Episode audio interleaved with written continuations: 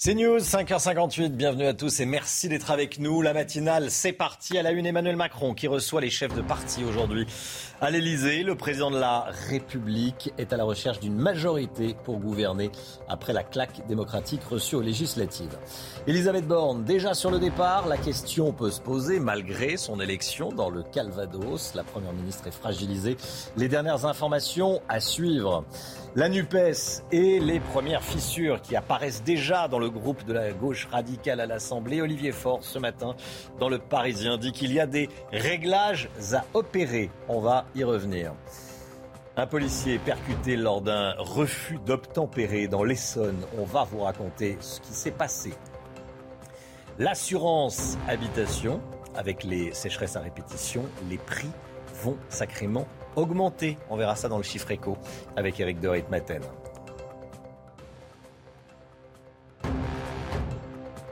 Et puis, 89 députés, Rassemblement national. Parmi eux, le doyen des députés, José González, que nous avons rencontré, 79 ans. Après la claque, Emmanuel Macron tente le dialogue aujourd'hui et demain. Le chef de l'État va euh, recevoir successivement à l'Élysée les principaux responsables des forces politiques à l'Assemblée nationale. Chana. Et six seront reçus aujourd'hui. On va regarder le programme ensemble. Christian Jacob ouvrira la marche à 10h et puis ce sera Olivier Faure à 11h, François Bayrou à 14h, Stanislas Guérini à 15h, Marine Le Pen à 17h30 et enfin Fabien Roussel à 18h30. Vincent Fandège. Journée de tractation à l'Élysée.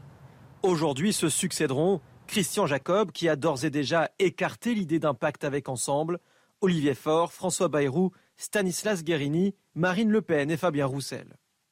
D'autres entretiens auront lieu demain, comme avec Julien Bayou et peut-être avec Jean-Luc Mélenchon. Objectif de ces discussions pour le président, tenter de reprendre la main face au risque de blocage de ces réformes à l'Assemblée nationale. Elisabeth Borne ne participera pas à ces entretiens la Première ministre est fragilisée par les résultats des élections législatives. De la France insoumise au Rassemblement national en passant par les républicains, de nombreux partis réclament sa démission. Un remaniement est de toute façon prévu avec les défaites d'Amélie de Montchalin, Brigitte Bourguignon et Justine Bénin dimanche dernier. Cela pourrait bien avoir lieu cette semaine. Paul Sugy, Emmanuel Macron n'a toujours pas parlé. Euh, mais, mais son entourage fait savoir que le chef de l'État veut dialoguer et échanger avec les responsables de groupe pour, je cite, l'intérêt supérieur de la nation. Il cherche clairement à, se placer au-dessus de la mêlée. Hein. Oui, alors ça c'est le propre d'Emmanuel Macron, c'est qu'effectivement quand on sent que le cours des événements lui échappe, il va euh, surjouer effectivement le rôle de la hauteur. la vérité, il y a de secret pour personne, c'est que Emmanuel Macron eh bien, cherche une façon de gouverner cette assemblée dont on entend maintenant suffisamment dire depuis deux jours qu'elle est ingouvernable. Euh, on est en train de découvrir ce qui se passe dans beaucoup de pays, c'est-à-dire euh, après les élections législatives, eh bien l'exécutif consulte, prend conseil, essaye de découvrir les intentions des uns et des autres. On voit déjà que les différents groupes qui vont être présents à l'Assemblée nationale sont pas tous sur la même longueur d'onde. Disent qu'ils veulent euh, directement, par exemple, essayer de voter la, défiance, donc une motion de censure qui pourrait éventuellement faire tomber euh, le gouvernement. D'autres, comme les Républicains, disent déjà qu'ils ne seront pas là-dedans. En même temps, pour l'instant, aucun, groupe ne s'est euh, avancé à dire qu'il irait eh passer un accord de gouvernement avec Emmanuel Macron. Donc il s'agit de consulter, de voir eh bien, qu'est-ce qu'il va pouvoir faire. Est-ce qu'il y a des sujets sur lesquels il peut malgré tout essayer d'avancer un petit peu? Simplement, ce qui semble être le paradoxe de cette situation, c'est qu'à la fois Emmanuel Macron est probablement le mieux placé en politique pour être capable de gouverner avec des camps qui ne sont pas issus de sa propre majorité. Euh, le macronisme est soluble au fond dans beaucoup de forces politiques. Il y a des éléments, il pourrait, je ne sais pas, moi par exemple, voter des lois sur l'immigration avec le, RN, euh, des, la loi des, sur les retraites évidemment avec euh, les Républicains, pourquoi pas une grande loi sur la planification écologique avec les, la coalition de la NUP. Ça, c'est sur le papier.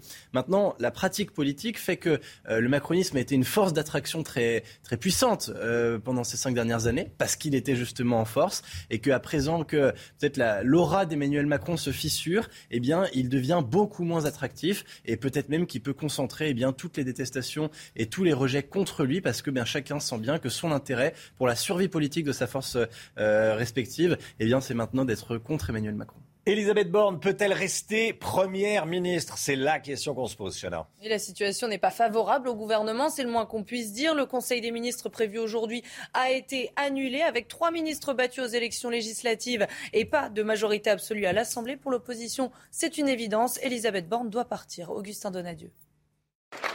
Après une élection législative où trois ministres n'ont pas été élus, Elisabeth Borne est plus que jamais dans la tourmente. Pour l'opposition, c'est clair, la déroute électorale du camp présidentiel doit s'accompagner du départ de celle qui dirige le gouvernement. je ne vois pas dans ces conditions comment Mme Borne euh, peut rester à la tête, à la tête du gouvernement et comment est-ce qu'on peut continuer avec la politique euh, sur laquelle elle a été pourtant battue et qui a été rejetée hier par les Français et qui était la feuille de route d'Emmanuel Macron. Madame Borne devrait, devrait partir. Euh, elle devrait tirer les conséquences de la sanction démocratique que les Français viennent de lui infliger à elle, à son gouvernement et à sa politique. Elle devrait dès aujourd'hui quitter ses fonctions. Ces jours sont comptés parce qu'aujourd'hui, d'abord, elle a la responsabilité d'une défaite lourde pour la majorité et de surcroît, est-ce qu'elle a aujourd'hui le profil évident pour porter un profil très politique dans une assemblée très politique il faut un profil très politique. Elle ne l'a pas, manifestement. La NUP a déjà pris les devants et annoncé vouloir déposer une motion de censure le 5 juillet prochain, le jour où Elisabeth Borne prononcera son discours de politique générale. Le Conseil des ministres prévu aujourd'hui a été annulé. D'ailleurs, selon l'entourage de la ministre, la lettre de démission du gouvernement serait déjà prête. La France est-elle ingouvernable? C'est la grande question depuis dimanche soir. Emmanuel Macron n'a pas de majorité absolue. On le sait. Marine Le Pen a été très claire. Son objectif est bel et bien de bloquer Emmanuel Macron dans ses réformes. Écoutez ce qu'a dit Aurore Berger, hier députée LREM des Yvelines. Selon elle, il faut que tout le monde prenne ses responsabilités pour ne pas bloquer le pays. Je pense que personne ne souhaite que le pays soit bloqué, en tout cas pas les Français. Donc ça incombe à chacun d'entre nous en vérité de faire en sorte que ce ne soit pas le cas, à la fois les députés de la majorité et puis les différents groupes d'opposition. Euh, faire en sorte d'être responsable et d'avancer vite. Nous, on a un projet de loi sur le pouvoir d'achat euh, qu'on souhaite pouvoir faire adopter le plus rapidement possible parce que c'est l'intérêt des Français qui le sont. Donc à chacun de prendre ses responsabilités. Olivier Faure veut que les partis de la NUPES travaillent ensemble. Regardez ce qu'il dit. Il y a des réglages à opérer et des habitudes à prendre. Il faut apprendre à travailler ensemble. Je préférerais que dans les prochaines semaines, on se concentre et on se concerte surtout euh, davantage. Voilà, euh, message adressé bien sûr à Jean-Luc euh, Mélenchon. Plus de concertation et euh, Jean-Luc Mélenchon qui n'est d'ailleurs pas à l'Assemblée nationale. Il dirige la NUPES, il cherche à diriger la, NUPES depuis l'extérieur de, l'Assemblée. la NUPES qui ne deviendra pas un seul et, même groupe à l'Assemblée. C'était la proposition de Mélenchon pour que l'union des gauches devienne le premier groupe de l'opposition. Oui, mais voilà, les socialistes, les écologistes et les communistes ont dit non. Retour sur ce premier désaccord avec Mathilde Moreau. Après avoir réclamé la création d'un groupe commun à l'Assemblée, Jean-Luc Mélenchon tente de rattraper le coup. Je n'ai pas proposé la dissolution des partis, mais la formation d'un groupe parlementaire commun. Chacun pourra bien sûr constituer une délégation distincte à l'Assemblée nationale, comme nous le faisons déjà chacun au Parlement européen. Pourtant, quelques heures plus tôt hier, le leader de la France insoumise, sûr de lui, vantait les mérites d'une union de la NUPS. La NUPS devrait se constituer comme un seul groupe au Parlement de manière à ce que, sans aucune discussion possible, il soit établi qui mène l'opposition dans le pays. Demande rapidement rejetée par Europe Écologie Les Verts, le Parti communiste et le Parti socialiste. En effet, l'accord de la NUPS prévoyait que chaque parti puisse former son propre groupe parlementaire. La gauche est plurielle. Elle est représentée dans sa diversité à l'Assemblée nationale. C'est une force au service du peuple français. Vouloir supprimer cette diversité est une erreur et je m'y oppose. S'unir pour avoir plus de poids à l'Assemblée nationale.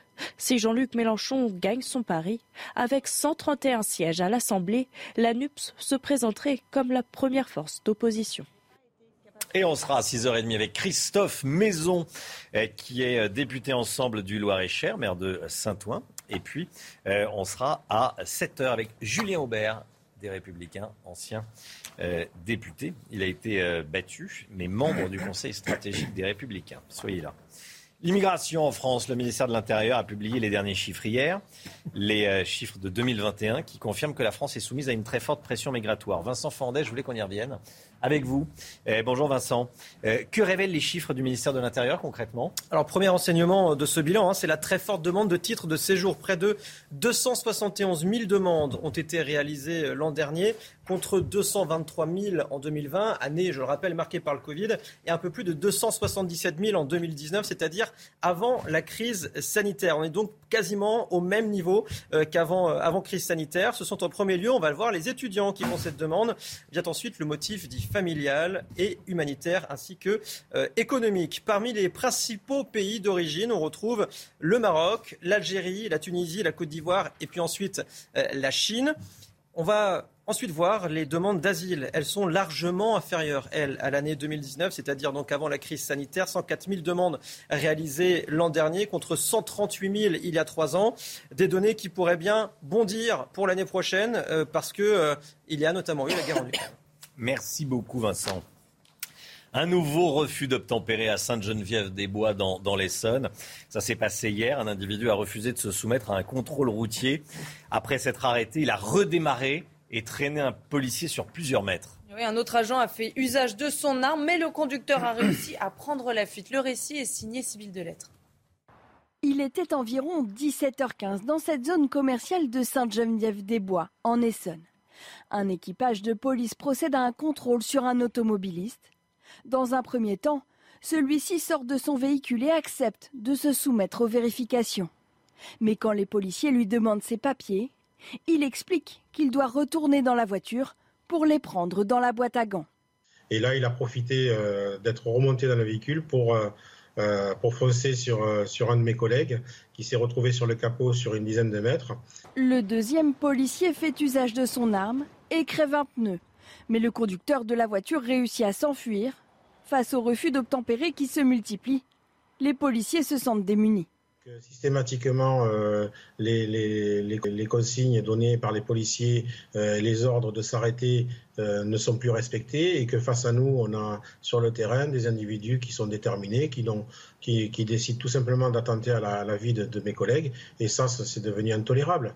Le chauffard est toujours en fuite. Une enquête a été ouverte. Allez, le sport, l'actu sport, tout de suite, avec Christophe Galtier. Question, est-il en route pour le Paris Saint-Germain? On en parle tout de suite. Le club parisien, le PSG, aurait trouvé un terrain d'entente avec l'actuel entraîneur niçois. c'est une information de nos confrères de l'équipe et selon nos confrères du Parisien, aucun accord n'a été trouvé pour le moment, mais ils évoquent une partie de poker menteur, je cite. Euh, le Paris Saint-Germain devra verser plusieurs millions d'euros car je le rappelle, Christophe Galtier est toujours sous contrat avec l'OGC Nice. L'Olympique lyonnais en négociation avec l'homme d'affaires John Textor. L'Américain possède déjà des parts dans plusieurs clubs au Brésil, en Belgique et en Angleterre. Alors si les négociations aboutissent, John Textor deviendrait l'actionnaire majoritaire de l'OL avec 40% des actions. Jean-Michel Aulas, quant à lui, devrait rester le président du club. Et puis du basket avec Monaco qui bat Lasvel Villeurbanne dans le match 3 euh, de la finale du championnat de France. Les Monégasques se sont imposés 80 à 83 et mènent désormais euh, deux matchs à 1. Le quatrième match aura lieu euh, demain soir. Et si les Monégasques remportent ce match, ils seront sacrés champions de France pour la première fois. C'est News, il est 6h12. Restez bien avec nous. Beaucoup d'actualités encore ce matin. Des grêlons, euh, notamment sur le sud-ouest. Il y a eu des dégâts en Gironde. On en parle avec Alexandra Blanc. Et puis, euh, vous allez voir, on a suivi un député RN qui est le doyen de l'Assemblée, José González. Il sera euh, avec nous. On parlera également de la NUPES de Jean-Luc Mélenchon. Il y a déjà des fissures dans les fondations. Restez bien avec nous. À tout de suite. C'est News, il est 6h13. Tout d'abord, le rappel des titres. Chanel Housteau. L'immigration en France, le ministère de l'Intérieur a publié les derniers chiffres hier. Le nombre de titres de séjour délivrés en 2021 est équivalent au record de 2019. Les premiers pays d'origine de ces ressortissants sont les pays du Maghreb, la Côte d'Ivoire et la Chine. Attention aux perturbations vendredi dans les transports franciliens. Un appel à la grève à la RATP et à la SNCF a été lancé le jour de la finale du top 14 de rugby. Montpellier affrontera Castres au Stade de France. Les lignes A, C et D du RER e et les lignes H, J, K, L et R du Transilien sont concernées. Une médaille de prix Nobel de la paix vendue plus de 100 millions de dollars pour l'Ukraine et c'est celle d'un russe, Dimitri Muratov. Il l'avait remportée en 2021 pour sa lutte pour la liberté d'expression. Il a vendu sa médaille aux enchères pour les enfants ukrainiens déplacés par la guerre. La somme sera reversée à l'UNICEF. De violents orages ont frappé le sud-ouest cette nuit. Euh, plusieurs départements étaient en vigilance orange. Les orages ont été accompagnés euh, de fortes chutes de grêle. Vous voyez un gros grêlon euh, derrière moi. Les grêlons mesuraient parfois jusqu'à 4 cm. Ils ont engendré de, de, nombreux dégâts. Attention, de nouveaux orages sont attendus la nuit prochaine. Alexandra Blanc, on fait le point sur les orages d'hier soir déjà. Des orages particulièrement violents dans le sud-ouest oui, en effet, avec euh, ce conflit de Mazda, on a un air beaucoup plus frais qui nous arrive euh, du nord-ouest de l'Espagne, du côté de la Galice, avec ce qu'on appelle en météo une goutte froide. On a toujours cet air particulièrement chaud sur la France. Et donc, conséquence, les orages ont éclaté cette nuit, mais également hier soir entre le sud-ouest et le Loiret. Des orages localement violents, accompagnés également de fortes rafales de vent, mais également euh, de grêle, des vents tempétueux avec ces orages, notamment du côté de Bordeaux, où l'on a relevé jusqu'à 105 km heure de vent. Donc, ces orages accompagnés de grêle, vous le voyez sur les images, ont engendré euh, de nombreux euh, dégâts. Alors cette nuit, c'était principalement la Gironde, le Poitou-Charentes ou encore le Berry qui a été concerné euh, par ces orages. Mais il faut savoir que nous allons de nouveau donc avoir des orages cette nuit. Parfois, on a eu l'équivalent d'un mois de pluie en seulement quelques heures. De toute façon, ça n'est pas fini. On va, avoir, on va de nouveau avoir des orages la nuit prochaine. Et la nuit d'après, et la nuit d'après, et la nuit d'après. Au moins, bon, jusqu'à la fin de la semaine. Voilà, exactement. Jusqu'à la fin de la semaine, le temps va rester très instable sur les trois quarts euh, du pays avec donc des orages attendus. Euh, ça va varier selon les régions. On a de nouveau une vigilance qui vient donc d'être émise par Météo France où huit départements euh, sont placés sous surveillance. Cette fois-ci, c'est pas le sud-ouest, c'est plutôt le Doubs, le Jura ou encore le département de Lyon, du Rhône. Exactement. Hein, grande entre, lyonnaise. Entre la région lyonnaise et la Bourgogne, entre guillemets. Voilà. Merci beaucoup, Alexandra. 89 députés RN vont entrer à l'Assemblée nationale le 28 juin prochain, première session. Parmi eux, 81 porteront l'écharpe de député pour la toute première fois. C'est le cas de José González que nous avons rencontré. Et à 79 ans, il devient le nouveau doyen de l'hémicycle. Il a été élu dans la dixième circonscription des Bouches-du-Rhône avec 59% des suffrages. Son portrait est signé Stéphanie Rouquier. À 79 ans, José González du Rassemblement national vient de décrocher sa toute première écharpe de député et il devient le nouveau doyen de l'hémicycle. Je suis très heureux, bien évidemment, vous vous en doutez, mais pas forcément pour moi. Je peux offrir à Marine Le Pen un député à l'Assemblée nationale pour étoffer son groupe. Cet ancien directeur d'auto-école a terminé sa carrière comme contrôleur d'exploitation à l'aéroport de Marseille-Provence. Militant depuis son plus jeune âge au Front National, il a siégé au conseil régional puis au conseil municipal de sa commune d'Allo. Mais celui qui refuse de se qualifier d'homme politique voulait porter les idées de son parti encore plus loin. Je serai fidèle à mes engagements, je serai fidèle à mes électeurs. Voilà. Nous verrons bien si je prends les vices d'un homme politique. J'espère que non, que je ne serai pas un politica, mais un politicien. Ah. Eh bien écoutez, Sigal, ça fait plaisir.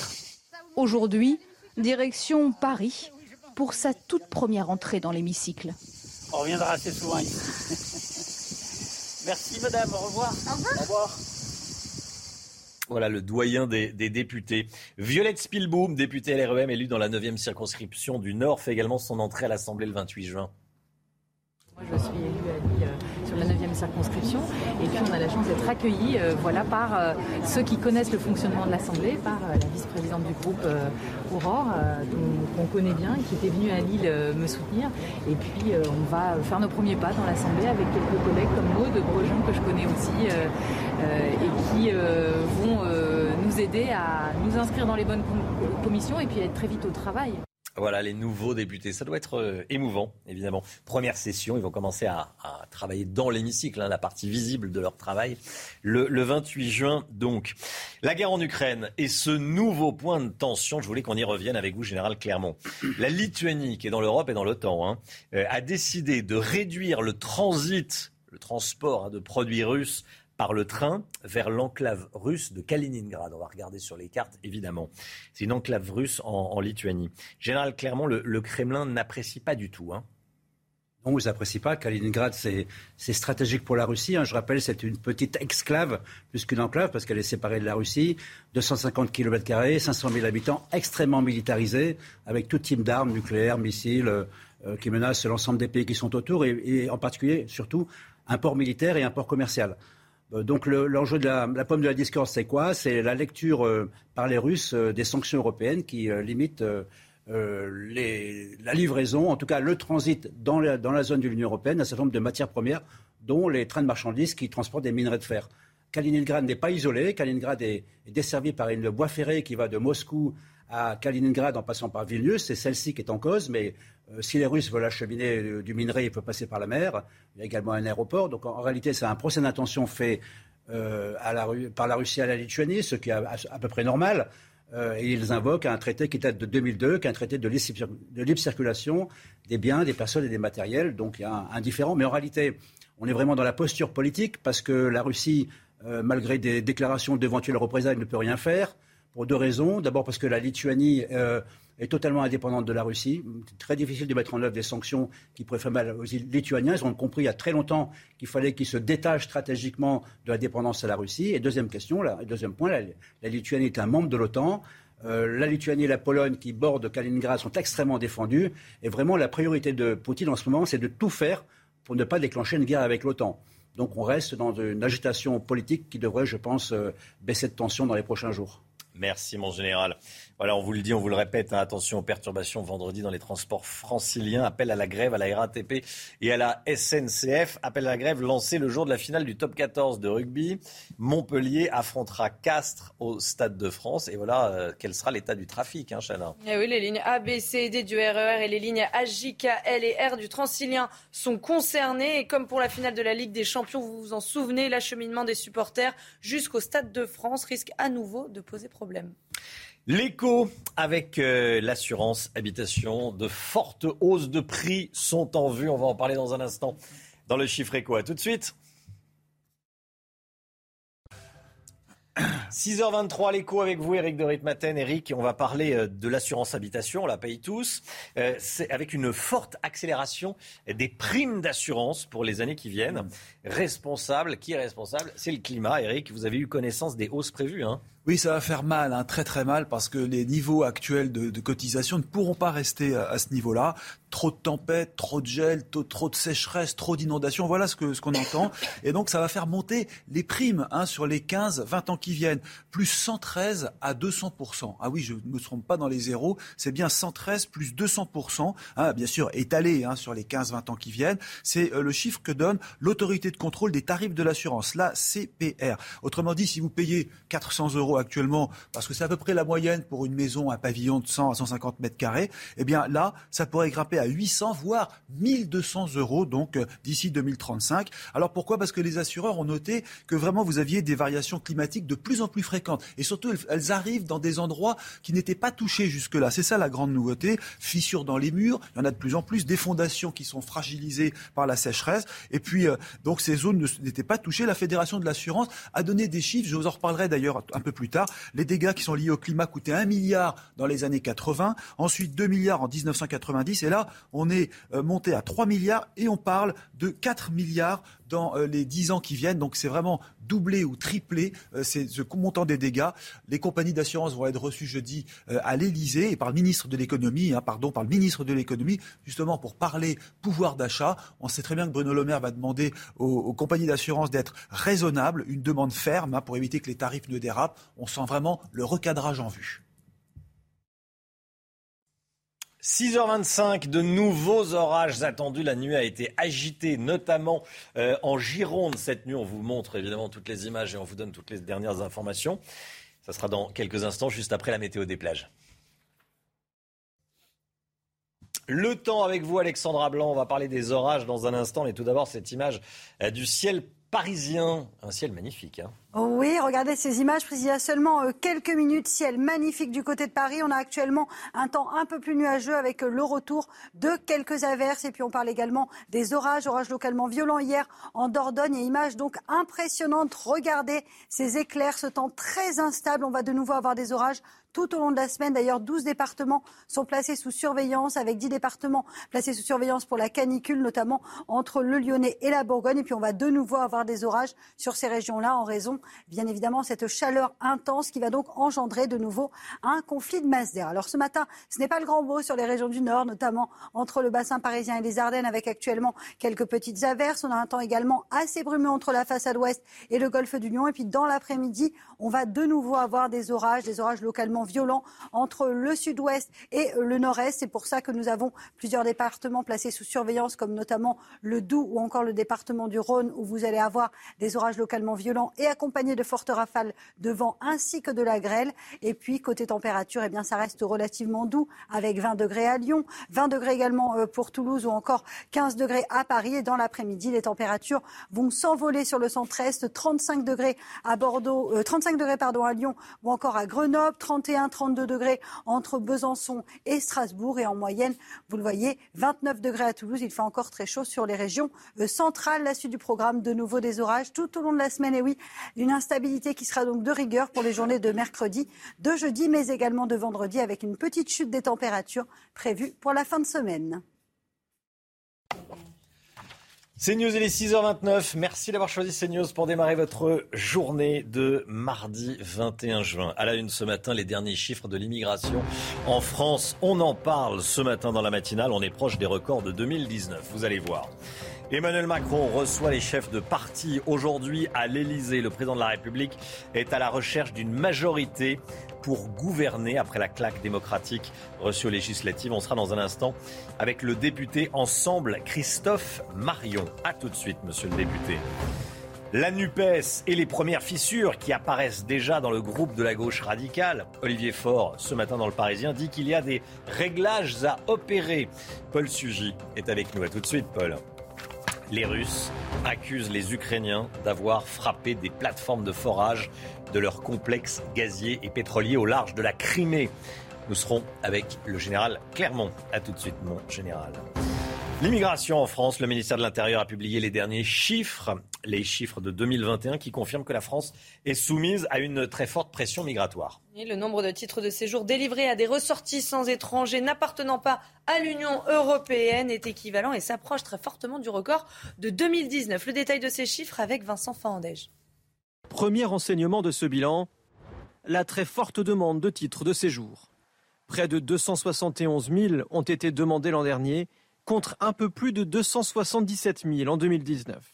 On a retrouvé en 2021 quasiment le record de 2019. Donc la France reste soumise à une très forte pression migratoire.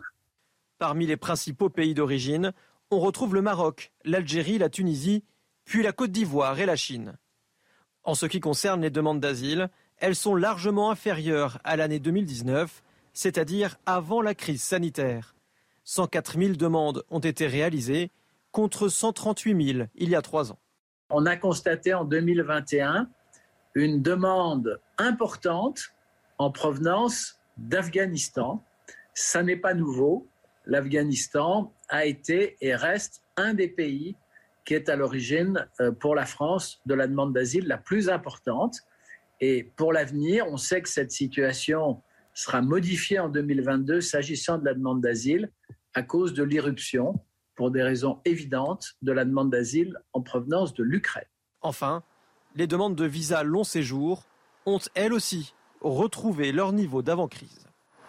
Y aura-t-il un pacte entre LREM et les Républicains? Pour le moment, Christian Jacob, le président du groupe LR à l'Assemblée, qui a rendez-vous avec le président de la République ce matin à 10h, dit non, pas de pacte. Et dans Libération ce matin, Catherine Vautrin, ancienne LR et soutien, devenue soutien d'Emmanuel Macron, appelle à la signature d'un accord. La présidente du Grand Rhin s'appelle ses anciens camarades à prendre leurs responsabilités en acceptant de s'allier avec le président de la République. Et comme tous les matins, on vous consulte dans la matinale. Vous le savez, vous avez la parole euh, sur CNews. Est-ce que les républicains doivent s'allier à la République en marche à l'Assemblée nationale Écoutez vos réponses, c'est votre avis.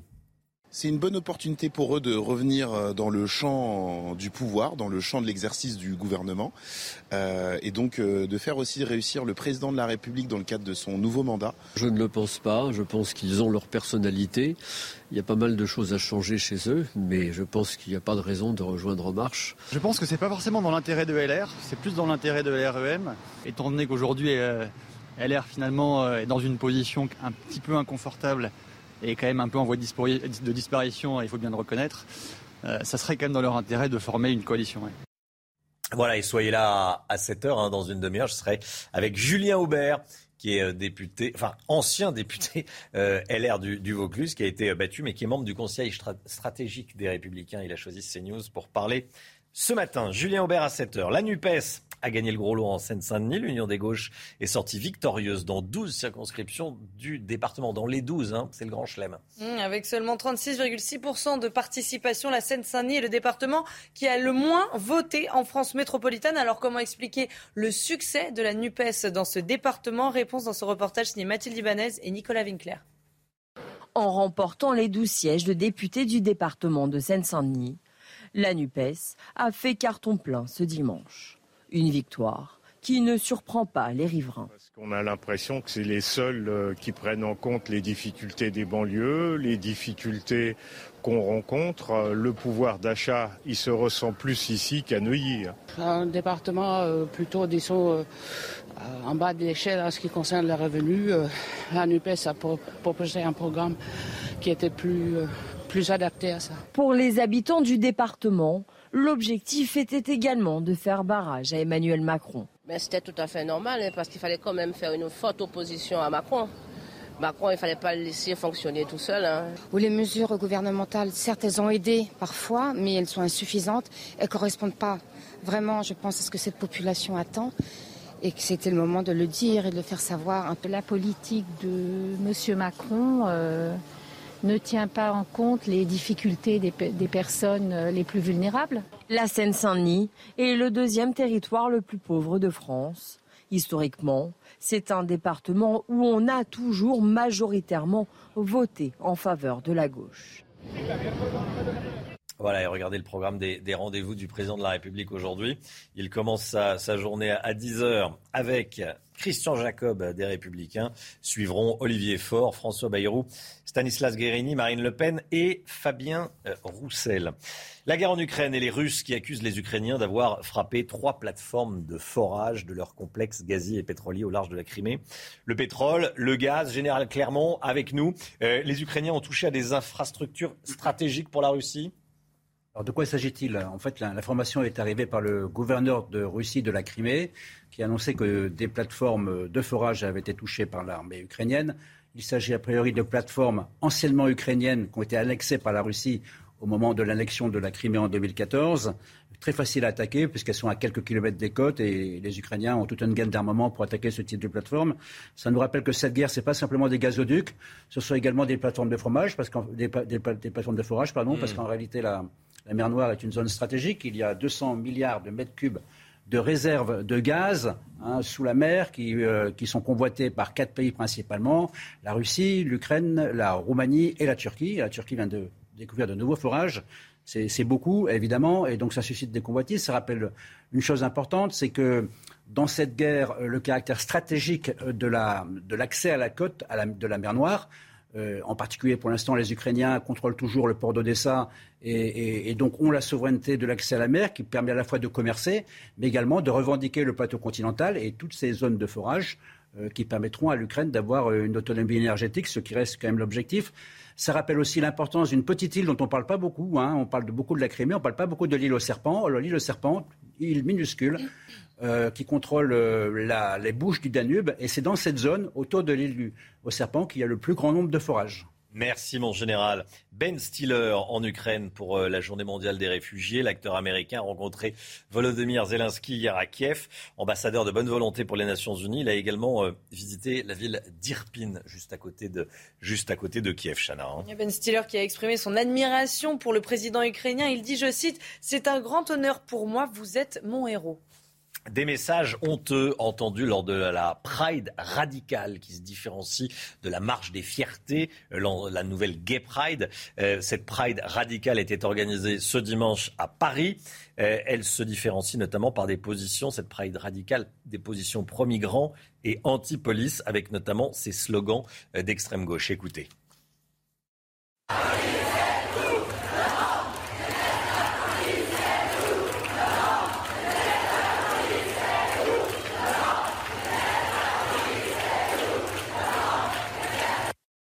La réaction d'Abdoulaye Kanté, les policiers dans les Hauts-de-Seine. Donc effectivement, c'était une manifestation qui était organisée. Et euh, donc euh, le mot d'ordre était effectivement de, selon euh, les organisateurs, voilà, de, le slogan de lutter contre toute forme de discrimination. Mais ce qu'on a remarqué, c'est effectivement des slogans haineux anti-police. notamment tout le monde déteste la police, un Condé doit brûler. Mais je tiens à dire aussi effectivement que ce sont ces mêmes personnes qui seront les premiers à contacter les forces de l'ordre et qui seront là pour justement les aider. Et justement, quand on voit après ce qui est dit, je trouve quand même abject de pouvoir dire ces choses quand même inacceptables. Voilà, Abdoulaye Kanté, policier dans, les Hauts-de-Seine. Euh, de violents orages ont frappé le, sud-ouest du pays cette nuit. Les orages ont été accompagnés de fortes chutes de grêle, des grêlons qui mesuraient parfois euh, jusqu'à 4 cm. On les compare souvent, les grêlons, à, des balles de golf, c'était le cas. Euh, elles ont, ils ont engendré, ces grêlons, de, nombreux dégâts. Alexandra Blanc, les dernières informations, des images impressionnantes, ça, comme à chaque fois. mais où est-ce qu'on en est à l'heure qu'il est? Alors aujourd'hui, c'est beaucoup plus calme, en tout cas ce matin, puisqu'on va de nouveau avoir des orages dans le courant de la journée. Plusieurs départements ont été placés sous surveillance, mais principalement euh, sur le centre-est du pays, notamment le Doubs, le Jura ou encore le département de l'Ain. En revanche, c'est hier dans le sud-ouest que les orages ont été euh, les plus violents, puisque vous allez le voir sur les images. Nous avons eu d'une part de la grêle, mais également euh, des vents tempétueux, localement 105 km heure de vent relevés à Bordeaux. Et donc ces images, ces grêlons de la taille d'une balle de golf, images impressionnantes. De toute façon, plus on aura ce réchauffement climatique, plus les phénomènes météo s'annoncent extrêmes. Le sport, tout de suite avec Christophe Galtier en route pour le PSG. Peut-être, peut-être le PSG aurait trouvé un terrain d'entente avec l'actuel entraîneur niçois. C'est en tout cas ce que croient savoir nos confrères de l'équipe. Et nos confrères du Parisien, quant à eux, assurent qu'aucun accord n'a été trouvé pour le moment, mais évoquent une partie de poker menteur. Le PSG devra verser plusieurs millions d'euros pour avoir Christophe Galtier, puisqu'il est encore sous contrat avec l'OGC Nice.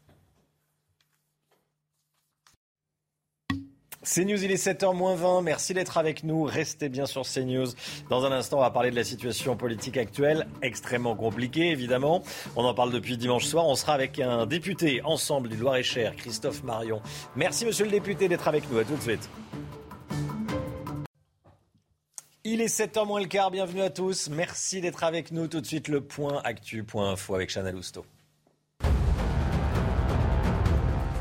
Après la claque, Emmanuel Macron tente le dialogue. Aujourd'hui et demain, le chef de l'État va convier successivement à l'Elysée les chefs des partis présents dans la nouvelle Assemblée. Six seront reçus aujourd'hui. Christian Jacob, Olivier Faure, François Bayrou, Stanislas Guérini, Marine Le Pen et Fabien Roussel. Un nouveau refus d'obtempérer à Sainte-Geneviève-des-Bois dans l'Essonne. Ça s'est passé hier. Un individu a refusé de se soumettre à un contrôle routier. Après s'être arrêté, il a redémarré et traîné un policier sur plusieurs mètres. Un autre agent a fait usage de son arme, mais le conducteur a réussi à prendre la fuite. 200 opérations de pompiers cette nuit en Gironde. La grêle et les rafales de vent ont fait de gros dégâts. Des toitures ont été endommagées, des locaux inondés et des câbles sont tombés sur la voie publique dans le sud-ouest de la France. Il est tombé des grêlons mesurant jusqu'à 4 cm. 6h45, merci d'être avec nous. On est en direct avec Christophe Marion, député ensemble du Loir-et-Cher, maire de Saint-Ouen dans le Loir-et-Cher. Bonjour, monsieur le député. Merci d'être en direct avec nous sur, euh, sur CNews. Euh, Emmanuel Macron va, va recevoir les représentants des groupes d'opposition. Qu'est-ce que vous en attendez tiens, de, ces, de ces rencontres? Euh, j'attends que, nous trouvions tous une forme de responsabilité, au fond. Euh, être dans l'opposition, pour moi, et je l'ai été hein, dans d'autres circonstances, euh, pas à l'Assemblée nationale, mais dans différentes collectivités territoriales, être dans l'opposition, ça n'est pas être contre tout. Aujourd'hui, il faut, à mon sens, que l'opposition devienne raisonnable, prenne de la maturité au fond, parce qu'il me semble que sur un certain nombre de sujets, les Français nous attendent très fortement et, attendent de nous euh, que nous arrivions à nous entendre pour, euh, au fond, projet par projet, inventer euh, une nouvelle manière de gouverner et, trouver des solutions consensuelles. Oui, sauf que les électeurs qui ont voté pour les partis de la gauche radicale de, de la NUPES veulent un programme de gauche radicale, les électeurs qui ont voté pour le Rassemblement national veulent le programme du Rassemblement national, les électeurs qui ont voté pour pour les députés des, Républicains veulent un, programme de droite? Je, crois surtout, au fond, au-delà de ces nuances, ils ont envoyé un message clair. Ils ont souhaité que le président de la République gouverne de manière différente du précédent quinquennat. Ensuite, euh, au-delà des sensibilités des uns et des autres, je crois qu'ils attendent des solutions. Euh, des solutions pour le pouvoir d'achat, euh, des solutions pour la démographie médicale. C'est un sujet extraordinairement important dans mon département et ma circonscription. Et au fond, si nous leur apportons des solutions, je crois qu'ils sont prêts à dépasser les clivages et c'est au fond ce qu'ils attendent de nous. Gouvernons ensemble et puis trouvons des solutions pour les problèmes qui sont aujourd'hui ceux du quotidien des Français. Mmh. Mais ça veut dire que vous pourriez voter des textes avec des députés NUPES qui se sont ralliés euh, derrière Jean-Luc Mélenchon, contre qui Emmanuel Macron a appelé au sursaut républicain dans l'entre-deux tours. Dans l'entre-deux tours, Emmanuel Macron a quand même dit, c'est en gros, en substance, euh, c'est moi ou le chaos avec, euh, avec Jean-Luc Mélenchon et les députés NUPES. Aujourd'hui, vous dites, bon, ben, on pourrait peut-être finalement voter avec eux. Ah, écoutez, ce que je dis, c'est... Ce que je dis, c'est qu'il y a euh, la hein, période pour les Français. Hein il y a la période électorale. Voilà. Euh, qui, est, euh, qui, qui, favorise euh, un certain nombre d'excès, on, on, est d'accord. Mais moi, ce que je vois, mais je suis élu local par ailleurs aujourd'hui, je suis maire, vous l'avez rappelé, je suis aussi vice-président d'une communauté d'agglomération. Et cette communauté d'agglomération, elle rassemble des gens de sensibilités très différentes. Et j'y suis même plutôt minoritaire au fond. Ça ne m'empêche pas d'être vice-président et ça ne m'empêche pas de présenter des dossiers qui sont votés à l'unanimité parce qu'ils vont dans le bon sens.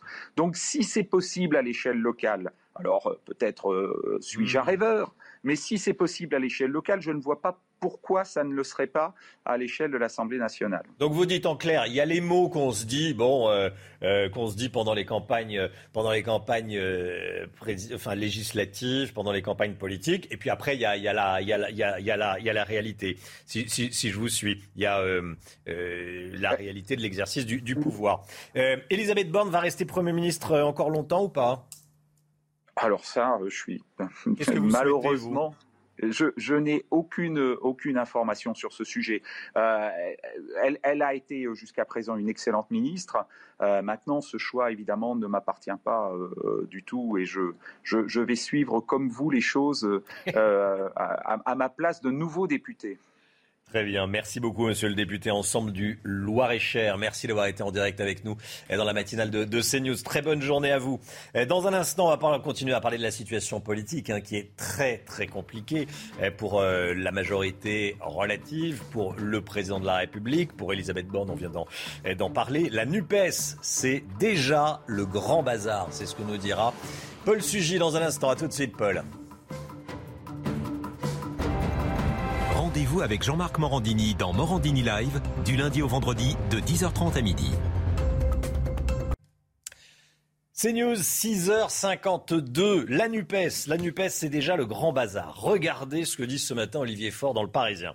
Il y a des réglages à opérer et des habitudes à prendre. Il faut apprendre à travailler ensemble. Euh, Paul Sugy, le moins qu'on puisse dire, et regardez ce que dit également Olivier Faure, je préférais que dans les prochaines semaines, on se concerte davantage. Bon, ce qui sous-entend qu'il n'y a pas de concertation pour le moment. Bon, euh, Paul, le moins qu'on puisse dire, c'est que le démarrage de cette NUPES à l'Assemblée, c'est compliqué. Hein oui, c'est compliqué. Bah, Jean-Luc Mélenchon a essayé de tout faire tout seul. Hein. Euh, il a essayé d'appliquer ce principe politique qu'on prête à Churchill. Pour décider, il faut être un nombre impair, et trois, c'est déjà beaucoup trop. Donc du coup, il est sorti du QG de la France Insoumise hier. Il a bien vu qu'il était euh, fragilisé par le fait que s'il prend que ses élus à lui, c'est-à-dire les députés de la France Insoumise, eh bien, il a un groupe qui est moins important que celui du Rassemblement National. Ce qui l'inquiète beaucoup, parce que ça voudrait dire qu'il n'est plus euh, le premier opposant à Emmanuel Macron, ce qu'il ambitionnait au moins d'être, à défaut d'être Premier ministre. Et donc, il a voulu précipiter les choses, faire un seul groupe alors qu'on avait promis trois groupes séparés. Et ce qu'on voit bien, c'est que cette coalition de gauche, qui déjà est très fragile dans son accord euh, en, tant que tel, c'est-à-dire que même si c'était un, accord de gouvernement, on voit pas très bien non plus quelle ligne politique se dessiner pour les cinq prochaines années. Mais là, dans l'opposition, c'est encore plus compliqué. D'une part, il va falloir concilier des modalités d'opposition très différentes. Évidemment, la France insoumise est dans une forme de blocage complet. Il faut tout faire pour empêcher, voire si possible virer Macron et ses ministres. Ils promettent déjà, par exemple, de voter une motion de censure. Mais par exemple, les écolos, eux, qui d'ailleurs aussi ont siégé au Parlement européen, où les règles sont très différentes, où on est beaucoup plus constructif dans l'approche de l'opposition, sont pas nécessairement sur la même ligne. Il va falloir donc effectivement tenir compte de ces différences de sensibilité, de modalité de la vie politique. Paul, au fond, est-ce que Jean-Luc Mélenchon est euh, encore aujourd'hui l'homme fort à gauche? Eh bien, euh, peut-être encore pour un moment, mais plus pour très longtemps. Il est fragilisé, d'une part parce qu'effectivement son pari n'a pas été remporté. Non seulement il n'est pas Premier ministre, mais en plus de cela, euh, eh bien, il n'est plus certain d'avoir le euh, premier groupe d'opposition à l'Assemblée nationale face à Emmanuel Macron. Alors, il était très difficile. D'ailleurs, personne n'a prédit une telle percée du Rassemblement national dimanche soir à l'Assemblée. Il n'empêche que les faits sont là. Aujourd'hui, Marine Le Pen va peut-être reprendre le rôle de première opposante. Et la différence entre Marine Le Pen et Jean-Luc Mélenchon, c'est qu'elle, moins, elle est à l'Assemblée, pas lui. Paul Sugy, merci beaucoup Paul. Restez bien avec nous, évidemment. On va continuer à, à décrypter cette situation euh, politique du moment. Euh, Emmanuel Macron va recevoir à partir de, de 10 heures ce matin les principaux responsables euh, politiques. Adrien Quatennens, député LFI, sera l'invité de Laurence Ferrari à 8h15 ce matin. Et dans un instant, on sera avec vous, Julien Aubert. On va parler des, Républicains. bonjour et, à, et, à, tout de suite. Allez, la musique, l'instant musique comme tous les matins. Aujourd'hui, on écoute Don't You Worry des Black Eyed Peas avec Shakira et David Guetta. Juste avant l'été, c'est parfait.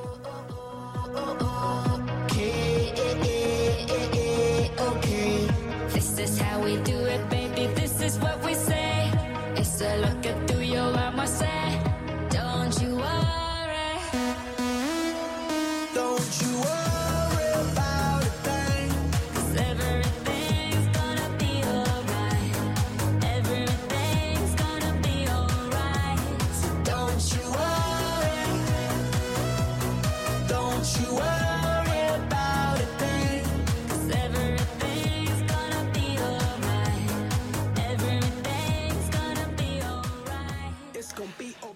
6h56, voilà, on a coupé la musique.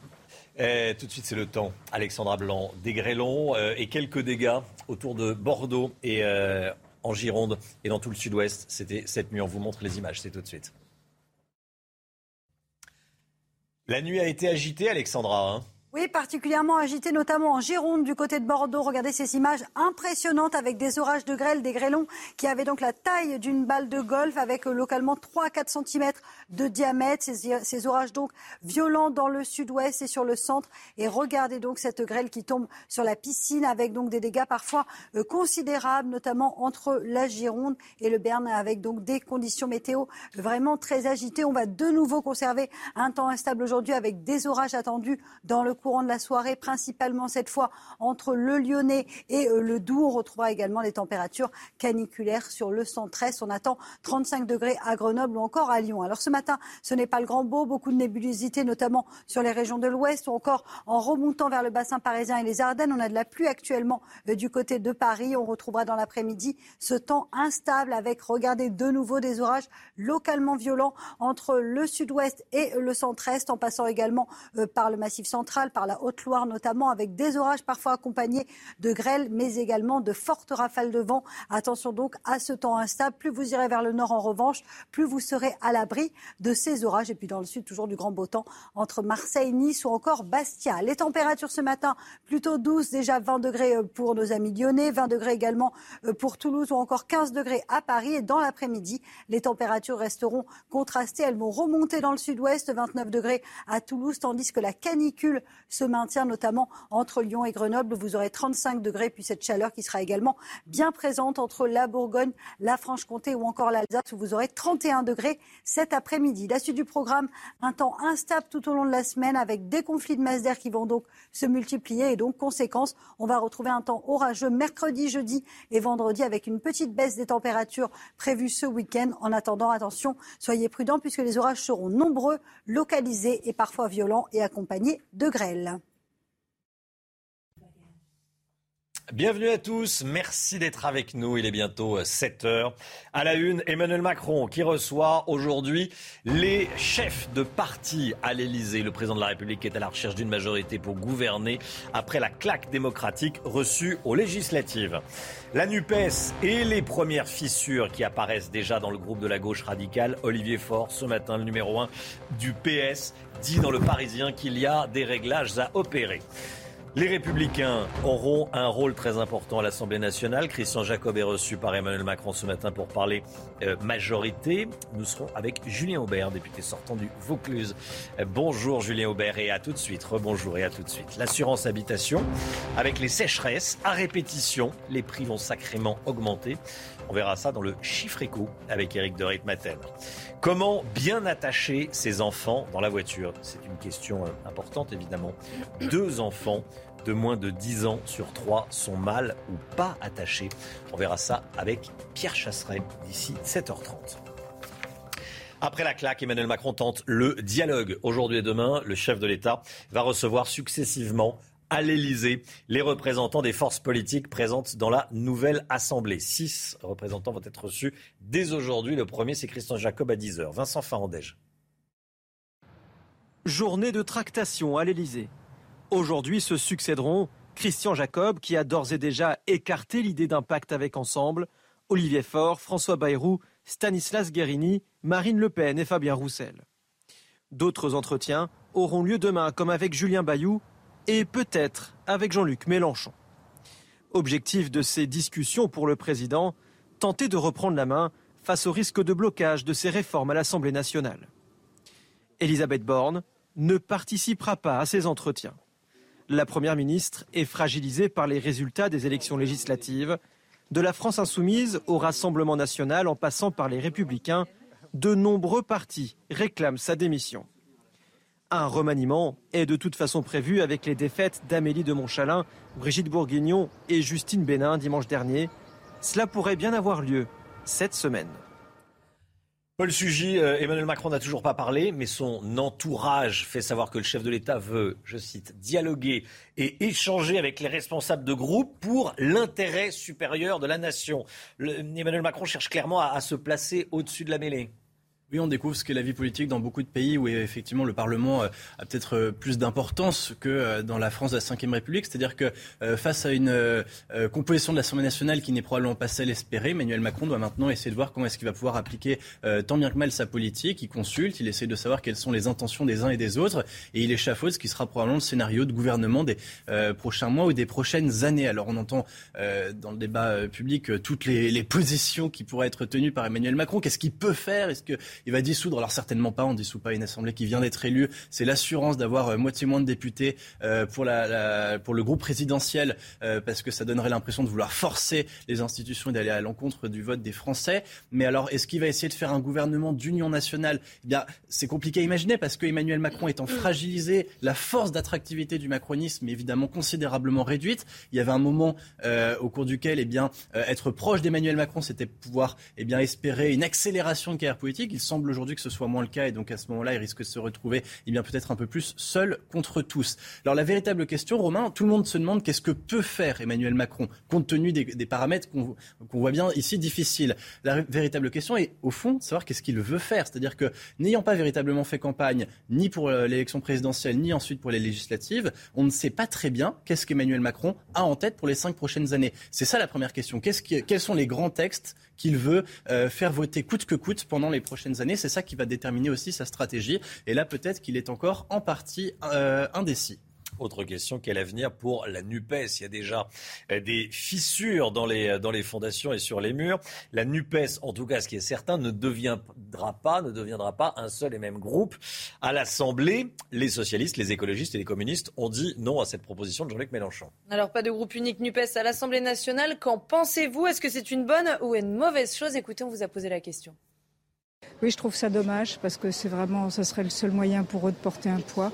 Ils n'ont jamais été vraiment soudés. Ils ont été soudés pour l'élection. Ils ont été soudés uniquement pour l'élection. Je, m'attendais un peu à ça parce que, en effet, c'était une alliance qui ne me paraissait pas complètement, euh, complètement certaine. Pour ma part, euh, je ne suis pas forcément surpris que euh, les différentes composantes de la NUPES n'aient pas forcément accepté de, se retrouver derrière la seule voix de Jean-Luc Mélenchon à l'Assemblée. Voilà. Voilà, et regardez ce que dit ce matin Olivier Faure, le numéro un du Parti Socialiste, dans le euh, Parisien. Il est en interview. Je préférais que dans les prochaines semaines, on se concentre, on se concerte, pardon, euh, davantage. Peut-être qu'il faudra se concentrer également. Euh, c'est, il ajoute, il y a des réglages à opérer et des habitudes à prendre. Il faut apprendre à travailler ensemble. Dans l'actualité, il y a également ce nouveau refus d'obtempérer à Sainte-Geneviève-des-Bois dans l'Essonne. Ça s'est passé hier. Un individu a refusé de se soumettre à un contrôle routier. Après s'être arrêté, il a redémarré et il a traîné un policier sur plusieurs mètres. un autre agent a fait usage de son arme, mais le conducteur a réussi à prendre la fuite. Le récit est signé Sibyl de Lettres. Il était environ 17h15 dans cette zone commerciale de Sainte-Geneviève-des-Bois, en Essonne. Un équipage de police procède à un contrôle sur un automobiliste. Dans un premier temps, celui-ci sort de son véhicule et accepte de se soumettre aux vérifications. Mais quand les policiers lui demandent ses papiers, il explique qu'il doit retourner dans la voiture pour les prendre dans la boîte à gants. Et là, il a profité d'être remonté dans le véhicule pour pour foncer sur, sur un de mes collègues qui s'est retrouvé sur le capot sur une dizaine de mètres. Le deuxième policier fait usage de son arme et crève un pneu. Mais le conducteur de la voiture réussit à s'enfuir face au refus d'obtempérer qui se multiplie. Les policiers se sentent démunis. Systématiquement, euh, les, les, consignes données par les policiers, euh, les ordres de s'arrêter euh, ne sont plus respectés et que face à nous, on a sur le terrain des individus qui sont déterminés, qui, qui, qui décident tout simplement d'attenter à la, vie de, de mes collègues. Et ça, c'est devenu intolérable. Le chauffard est toujours en fuite. Une enquête a été ouverte. Allez, l'actualité sportive avec l'OL en négociation avec l'homme d'affaires John Textor. On en parle tout de suite. L'homme d'affaires américain John Textor qui possède déjà des, parts dans plusieurs clubs. Hein. Oui, notamment au Brésil, en Belgique et en Angleterre. Alors si les négociations aboutissent, John Textor deviendrait l'actionnaire majoritaire de l'OL avec 40% des actions. Quant à Jean-Michel Aulas, il devrait rester le président du club. Et puis du basket avec Monaco qui bat Lasvel Villeurbanne dans le match 3 de la finale de championnat de France il y avait du beau monde en tribune. Ah oui, bah on va le voir. Il y avait Joe Star, il y avait le basketteur Tony Parker. Les Monégasques sont imposés 80 à 83 et mènent désormais deux matchs à 1. Le quatrième match aura lieu demain soir. Et si les Monégasques remportent ce match, ils seront sacrés champions de France pour la première fois. C'est News, il est 7h07. Restez bien avec nous. Situation politique très compliquée encore ce matin, évidemment. On est avec Julien Aubert, député sortant du Vaucluse, membre du Conseil stratégique des Républicains. Quel rôle doivent jouer les Républicains? On va en parler dans un instant. À tout de suite. C'est News, il est 7h10. Merci à vous, Julien Aubert, d'être avec nous ce matin sur le plateau de la matinale. Député sortant du Vaucluse, membre du Conseil stratégique des Républicains. Euh, Christian Jacob, le président des Républicains, va être reçu à l'Elysée par le président de la République à 10h. Il y aura d'autres euh, responsables de, de partis. Euh, qu'est-ce que Christian Jacob doit dire au président de la République, selon vous? Bah, Qu'il ne souhaite pas intégrer la majorité. Euh, alors j'entendais un député de la majorité dire il est temps que l'opposition devienne raisonnable, qu'elle gagne en maturité. Mais la maturité, elle vient avec la majorité. Marion à 6h30 en direct sur CNews. La maturité, elle vient avec la majorité. Et euh, les élections n'ont pas donné à la droite la majorité. C'est vrai qu'il a dit, il laissé dans la majorité. faut que l'opposition euh, soit une opposition mature. Une opposition vote avec, ensemble. Oui, c'est ça, c'est une opposition qui vote les textes du gouvernement. On a bien compris que la maturité se situait du côté du président. Non, parce que ce serait une tromperie sur la marchandise. Après, je me demande pourquoi c'est le président de la République qui reçoit. Je crois que, euh, enfin, dans, toutes les démocraties du monde, c'est le Premier ministre qui essaie de, chercher une majorité. C'est pas le président de la République, sauf à vouloir faire du spectacle en montrant aux Français que regardez, il a tenté de recevoir tout le monde et qu'il n'y a pas de solution. Vous pensez qu'il veut faire uniquement de l'image du spectacle? C'est pour ça qu'il reçoit ou c'est parce qu'Elisabeth Borne n'est pas assez une première ministre assez politique? Les deux. Bon, bah au moins c'est c'est clair. Euh, vous vous sentez en position de force aujourd'hui? Non, parce que c'est une, c'est une mauvaise place. Parce que, en réalité, nous avons une partie de notre électorat qui a voté pour nous parce que euh, nous sommes une opposition à Emmanuel Macron. Et donc, si on se montre coopératif sur certains textes, ils pourraient nous en vouloir. Et en disant, bah, on va du coup voter front. Et, de l'autre côté, vous avez ceux qui votent pour nous parce qu'on est un parti de gouvernement et qui risquent de nous dire, bah oui, mais vous avez quand même été dans l'opposition, vous avez bloqué. Donc, euh, je dirais à un moment donné, si, ça, si la situation se bloque, c'est quelque part plus sur les républicains que plus sur Mélenchon ou euh, le Rassemblement national qu'on va faire porter la responsabilité, alors qu'en réalité, hmm. euh, la responsabilité, elle est, je dirais, c'est celle du vote, du résultat des élections. Mais j'ai le sentiment, en vous écoutant, en écoutant des membres des Républicains, euh, que en réalité, oui, on est dans l'opposition, pas de coalition avec euh, avec Emmanuel Macron, avec le avec le gouvernement, comme le, le propose Jean-François Gobet. Bon, très bien, vous bombez un peu le torse, mais qu'au final, certains textes, vous allez les voter que vous dites oui, on va on va être on va être une opposition euh, constructive. il y a un problème lexical. Non, il y a un problème lexical. Hmm. La coalition ou le pacte, ça veut dire on gouverne ensemble. Ça, c'est Ça veut dire qu'il y a une majorité permanente. Ensuite, moi-même, quand j'étais dans l'opposition, j'ai voté des textes du, gouvernement. Enfin, on est, on est un député de la nation. On se prononce en âme et conscience sur des textes, et quand ça va dans votre sens, vous le faites. Hmm. Maintenant, euh, si vous voulez, Elisabeth Borne, ancienne directrice de cabinet de Ségolène Royal, qui vient accompagnée de Papendai, euh, qui est plutôt le pape du, du, wokisme, bah, excusez-moi, euh, moi, ça me, excusez-moi ce jeu de mots, mais si vous voulez, ça, ça ne me donne pas envie, si vous voulez, de participer à une coalition. Et, d'ailleurs, le problème d'ensemble, c'est qu'il a voulu enjamber le clivage droit Donc ça, ça vous donne pas envie de participer à une coalition, mais au cas par cas, je reviens à ce que je dis, vous pourriez voter certains textes, comme vous l'avez fait avant. comme on l'a toujours fait. Et d'ailleurs, euh, je pense que... Sur quel texte, par exemple? Je pense que si vous voulez, sur la question des retraites, euh, à droite, il y a une, je dirais, euh, un consensus sur le fait qu'il faut absolument sauver notre régime des retraites. Donc, euh, donc le texte sur les retraites, vous pourriez le voter. Pas n'importe quel texte sur les retraites. N'importe quel texte, vous serez exigeant, évidemment. Mais ce texte, vous pourrez le, voter. Emmanuel Macron a dit la réforme de la retraite, elle sera faite pour 2023. À condition, à condition que, je dirais, on vienne sur nos lignes. Hmm. En réalité, moi, je pense qu'il faudrait fonctionner dans le sens inverse, c'est-à-dire que nous disons avant, voilà quelles sont nos lignes rouges.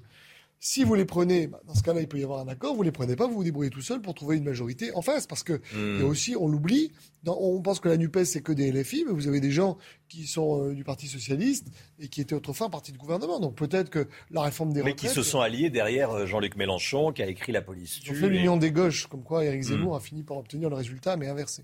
Est-ce qu'il faut euh, un Premier ministre issu des, Républicains Est-ce qu'il faut rentrer dans une négociation Non, bah, quand vous faites 60 députés sur une majorité de 289, vous pouvez. Vous avez un levier là.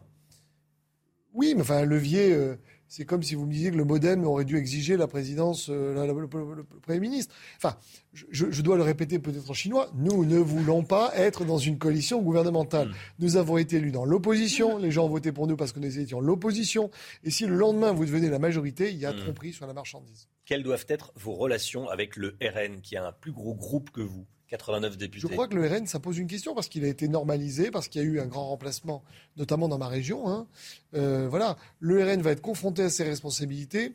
Moi, je, crois que le Front républicain a explosé. remplacement politique. remplacement politique. Évidemment. Vous avez bien compris que je parle toujours par allégorie. Hmm. Euh, je, moi, je crois, si vous voulez, qu'il faut euh, débattre du fond et expliquer pourquoi on n'est pas d'accord avec telle ou telle proposition du Rassemblement national, ce qui ne veut pas forcément dire ça lié avec eux, mais en tout cas, éviter de dire ah ben non, mais moi je ne regarde jamais ce qu'ils disent, parce qu'il peut y avoir des points où on est d'accord, et parce qu'il peut y avoir aussi des grands désaccords, et les gens ne comprennent pas toujours quand vous sortez uniquement des crucifix pour excommunier l'autre. Comment vous l'expliquez ce succès du RN vous le connaissez bien cet électorat, enfin l'électorat RN du Sud. Bah, vous savez, c'est un effet cliqué, c'est-à-dire qu'ils ont longtemps critiqué le, scrutin majoritaire à, deux tours. Mais à un moment donné, quand vous avez 1000 voix de plus, brutalement, vous passez au-dessus de LR, et là, l'effet se fait dans le sens inverse. C'est le produit bah, du fait qu'ils n'ont jamais gouverné, que donc on les part de toutes les vertus, euh, voilà. Et puis ensuite, qu'il y a eu, euh, avec l'élection présidentielle, Marine Le Pen comme principale opposante pour la deuxième fois. Et nous, ça fait quand même maintenant à plusieurs reprises qu'on perd une élection euh, présidentielle. Donc forcément, au bout d'un moment, ça se voit dans les urnes. Julien Aubert. Merci Julien Aubert d'être venu ce matin sur le plateau de la, de la matinale. Bonne journée à vous. 7h16, le point info tout de suite. Chanel Housteau.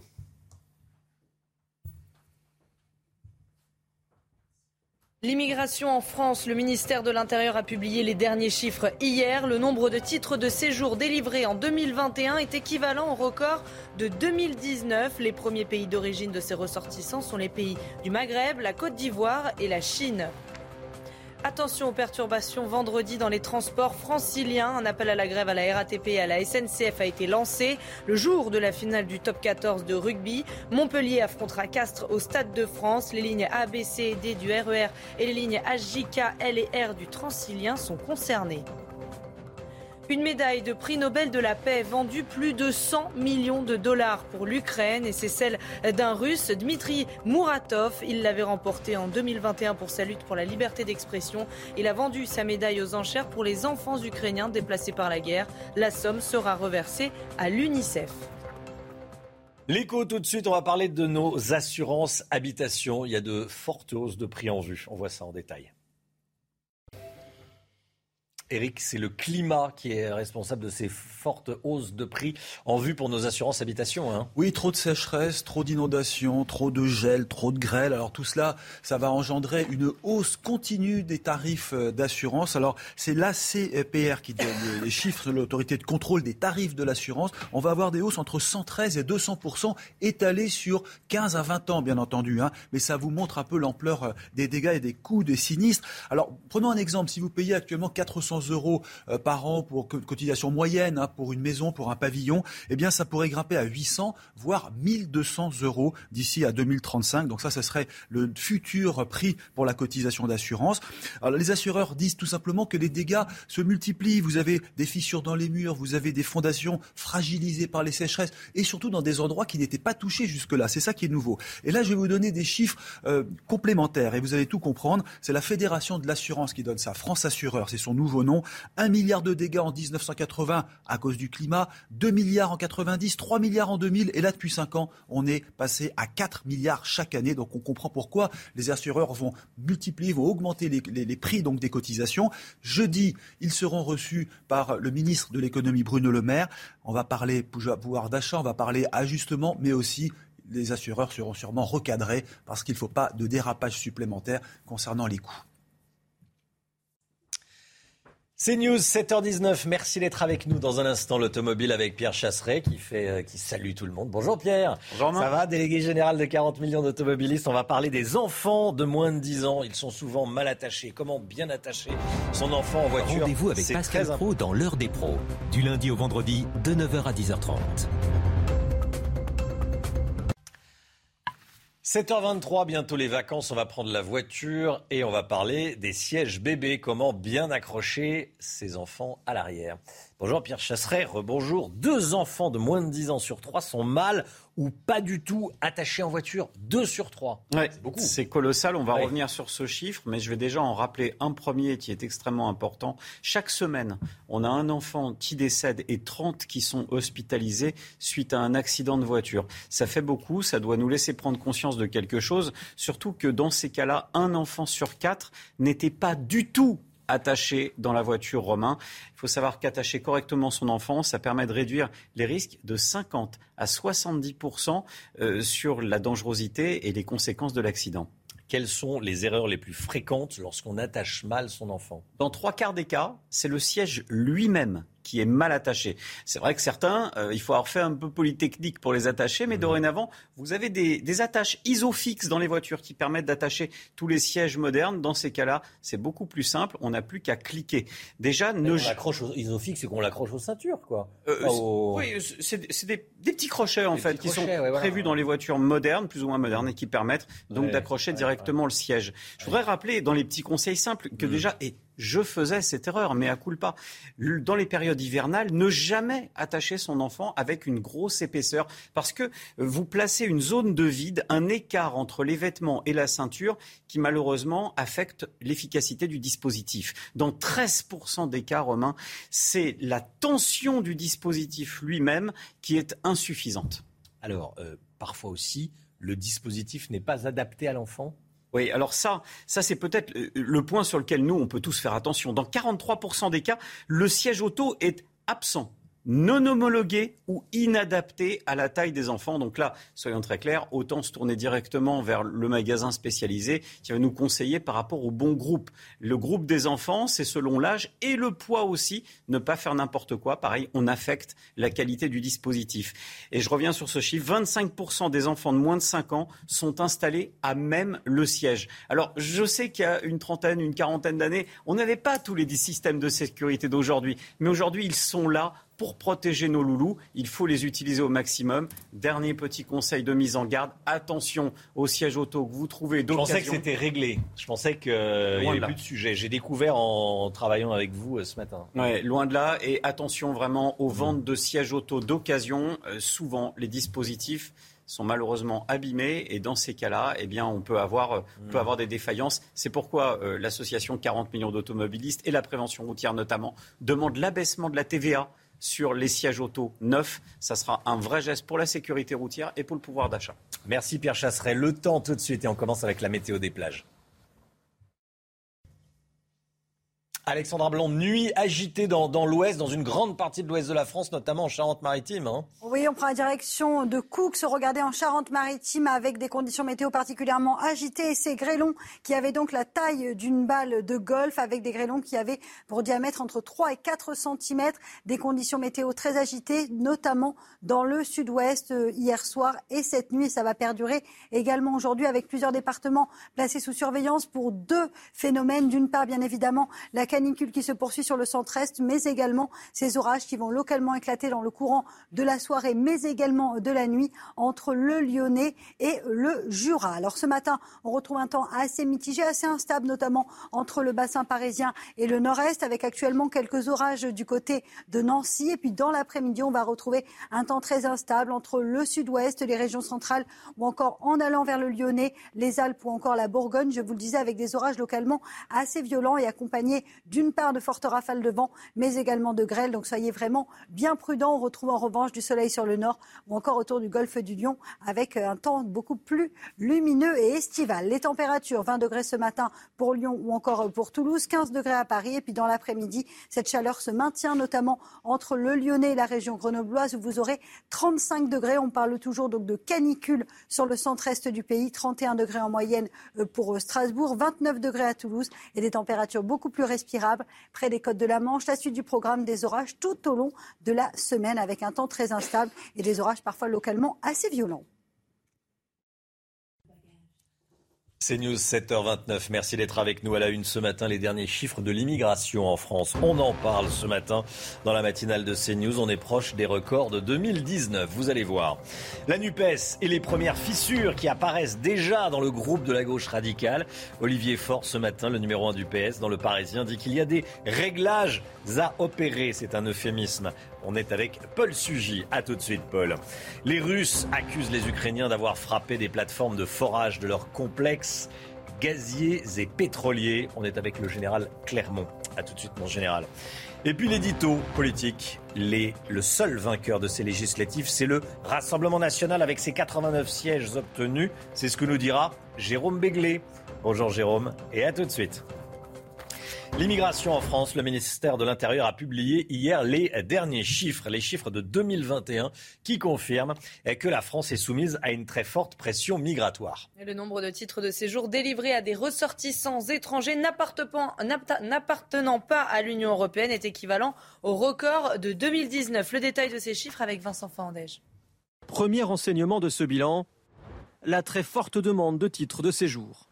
Près de 271 000 ont été demandés l'an dernier, contre un peu plus de 277 000 en 2019. On a retrouvé en 2021 quasiment le record de 2019. Donc la France reste soumise à une très forte pression migratoire. Parmi les principaux pays d'origine, on retrouve le Maroc, l'Algérie, la Tunisie, puis la Côte d'Ivoire et la Chine. En ce qui concerne les demandes d'asile, elles sont largement inférieures à l'année 2019 c'est-à-dire avant la crise sanitaire. 104 000 demandes ont été réalisées contre 138 000 il y a trois ans. On a constaté en 2021 une demande importante en provenance d'Afghanistan. Ça n'est pas nouveau. L'Afghanistan a été et reste un des pays qui est à l'origine euh, pour la France de la demande d'asile la plus importante. Et pour l'avenir, on sait que cette situation sera modifié en 2022 s'agissant de la demande d'asile à cause de l'irruption, pour des raisons évidentes, de la demande d'asile en provenance de l'Ukraine. Enfin, les demandes de visa long séjour ont elles aussi retrouvé leur niveau d'avant-crise. La situation politique, regardez le programme du jour d'Emmanuel Macron. Il va recevoir à partir de 10h ce matin les principaux responsables de l'opposition. Christian Jacob, Olivier Faure, l'opposition plus précisément, les principaux euh, responsables politiques et chefs de groupe. Christian Jacob, Olivier Faure, François Bayrou, Stanislas Guérini, qui n'est pas dans l'opposition comme François Bayrou, et Marine Le Pen et Fabien Roussel. Voilà le programme du jour. Demain sera un autre jour, il y aura d'autres euh, rendez-vous. Y aura-t-il un pacte entre LREM et les Républicains? Pour le moment, Christian Jacob, qui vous l'avez vu à, rendez-vous à, 10h euh, à l'Élysée, dit non, il n'y aura pas de euh, pacte possible euh, entre LREM et les Républicains. Mais dans Libération ce matin, Catherine Vautrin, ancienne LR, devenue soutien d'Emmanuel Macron, appelle à la signature d'un accord. la présidente du Grand Rhin s'appelle ses anciens camarades à prendre leurs responsabilités en acceptant de s'allier avec le président de la République. Et comme tous les matins, on vous consulte dans la matinale. Ce matin, on vous pose cette question. Est-ce que les Républicains doivent, doivent s'allier à la République en marche à l'Assemblée nationale? Écoutez vos réponses, c'est votre avis C'est une bonne opportunité pour eux de revenir euh, dans le champ du pouvoir, dans le champ de l'exercice du gouvernement, euh, et donc euh, de faire aussi réussir le président de la République dans le cadre de son nouveau mandat. Je ne le pense pas. Je pense qu'ils ont leur personnalité. Il y a pas mal de choses à changer chez eux, mais je pense qu'il n'y a pas de raison de rejoindre En Marche. Je pense que c'est pas forcément dans l'intérêt de LR, c'est plus dans l'intérêt de l'REM, étant donné qu'aujourd'hui LR finalement est dans une position un petit peu inconfortable est quand même un peu en voie de disparition, il faut bien le reconnaître, euh, ça serait quand même dans leur intérêt de former une coalition. La NUPES a gagné le gros lot en Seine-Saint-Denis. L'Union des gauches est sortie victorieuse dans les 12 circonscriptions du département. Avec seulement 36,6% de participation, la Seine-Saint-Denis est le département qui a le moins voté en France métropolitaine. Alors comment expliquer le succès de la NUPES dans ce département? Réponse dans ce reportage signé Mathilde Ibanez et Nicolas Winkler en remportant les douze sièges de députés du département de Seine-Saint-Denis. La NUPES a fait carton plein ce dimanche. Une victoire qui ne surprend pas les riverains. Parce qu'on a l'impression que c'est les seuls euh, qui prennent en compte les difficultés des banlieues, les difficultés qu'on rencontre. Euh, le pouvoir d'achat, il se ressent plus ici qu'à Neuilly. Hein. Un département euh, plutôt, disons, en bas de l'échelle en ce qui concerne les revenus. la NUPES a proposé un programme qui était plus, plus adapté à ça. Pour les habitants du département, l'objectif était également de faire barrage à Emmanuel Macron. Mais c'était tout à fait normal, hein, parce qu'il fallait quand même faire une forte opposition à Macron. Macron, il ne fallait pas le laisser fonctionner tout seul. Hein. les mesures gouvernementales, certes, elles ont aidé parfois, mais elles sont insuffisantes.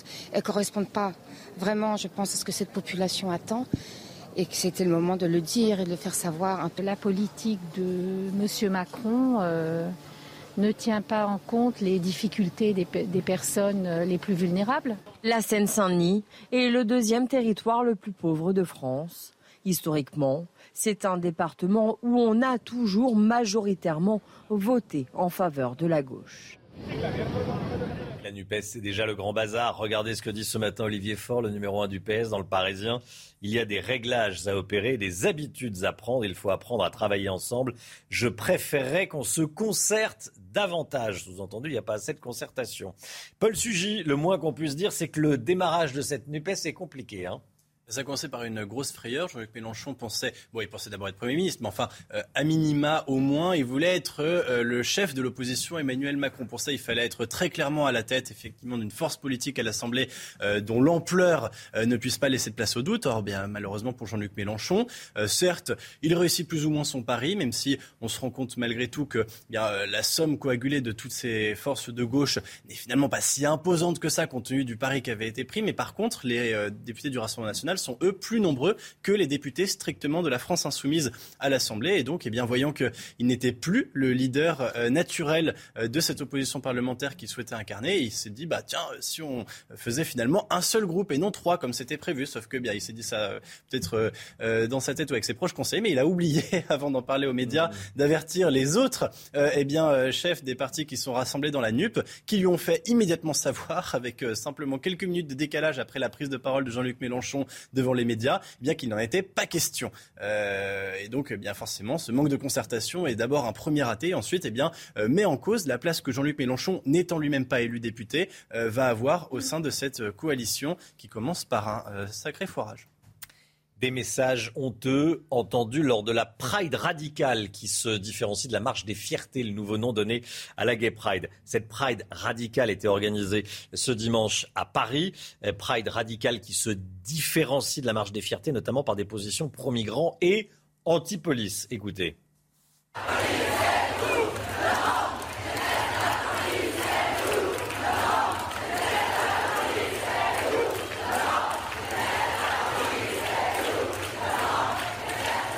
Écoutez la réaction d'Abdoulaye Kanté, les policiers dans les Hauts-de-Seine. Donc effectivement, c'était une manifestation qui était organisée et euh, donc euh, le mot d'ordre était effectivement de, selon euh, les organisateurs, voilà, le slogan de lutter contre toute forme de discrimination.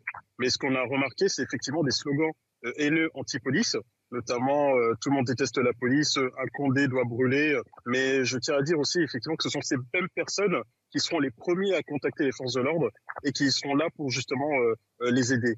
Et justement, quand on voit après ce qui est dit, je trouve quand même abject de pouvoir dire ces choses quand même inacceptables la guerre en Ukraine et les Russes qui accusent les Ukrainiens d'avoir frappé trois plateformes de forage de leur complexe gazier et pétrolier au large de la Crimée. Le pétrole, le gaz, Général Clermont, avec nous, euh, les Ukrainiens ont touché à des infrastructures stratégiques de la Russie?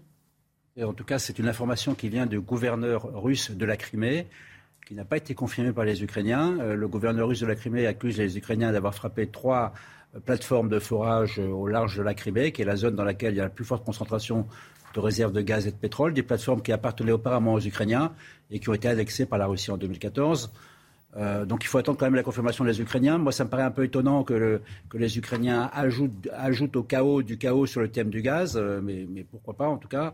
En, tout état de cause, ça, fait prendre conscience du fait que la mer Noire est vraiment une zone stratégique, euh, à la fois pour l'Ukraine avec l'accès à la mer euh, à partir du port d'Odessa, qui est indispensable pour la survie du pays, mais également pour l'accès aux ressources énergétiques, euh, ressources que se partagent et que, convoitent euh, en rivalité depuis très longtemps, en particulier la Russie, la Roumanie, l'Ukraine et la Turquie. La Turquie qui vient de découvrir d'importants gisements de gaz dans la région. Petit rappel, hein, les réserves de gaz sont estimées à 200 milliards de mètres cubes. Alors c'est à la fois beaucoup et, pas énorme, hein. c'est beaucoup moins que les principales réserves qui sont détenues par la Russie, le Qatar et l'Iran, mais néanmoins c'est suffisamment important pour que ce soit stratégique. Dernier point, il y a une petite île très importante dont on parle très peu, hein, qui s'appelle l'île aux serpents. On en a beaucoup parlé au début, et beaucoup maintenant. Elle est sous contrôle des Russes, elle est extrêmement armée, elle a une place stratégique parce qu'elle est au cœur de ce champ de, pétrole et de gaz et elle contrôle euh, euh, l'accès au Danube.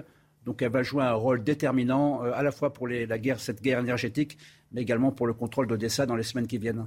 Merci mon général. De violents orages ont frappé le sud-ouest du pays cette nuit. On va y revenir dans quelques instants avec Alexandra Blanc. A tout de suite. 7h43, merci d'être avec nous. Vous voyez ce qui est tombé euh, hier soir dans, le sud-ouest derrière moi Un énorme grêlon. De violents orages ont frappé le sud-ouest du pays. Les orages ont été accompagnés de, fortes chutes de grêle.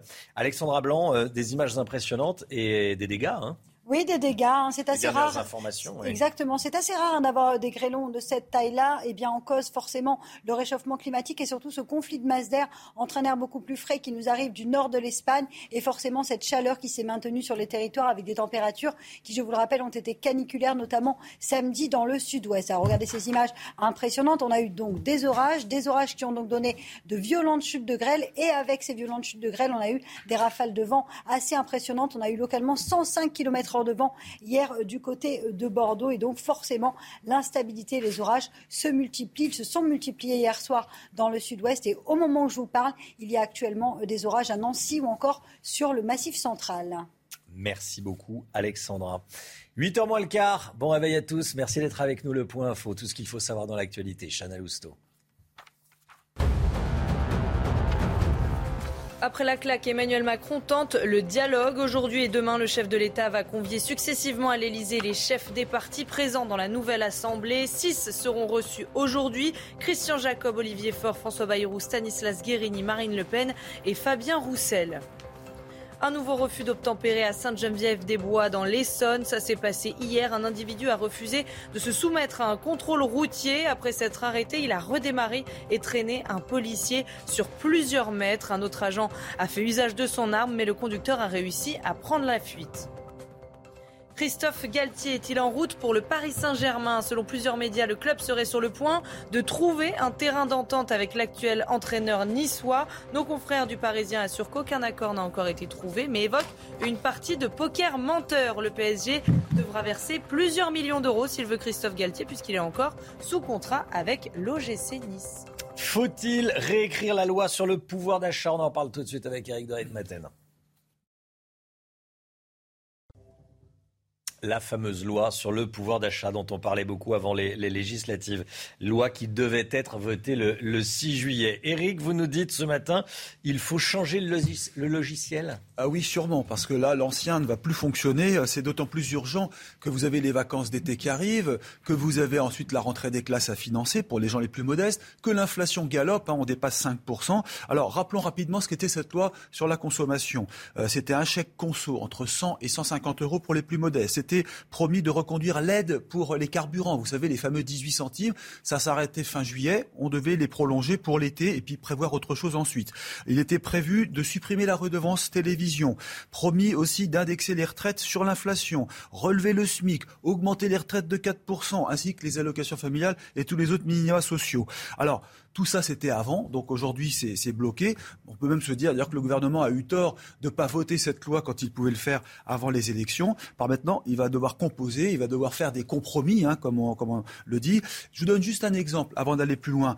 Euh, Marine Le Pen, par exemple, réclame carrément une baisse de la TVA sur les carburants, c'est-à-dire passer de 20% à 5,5%.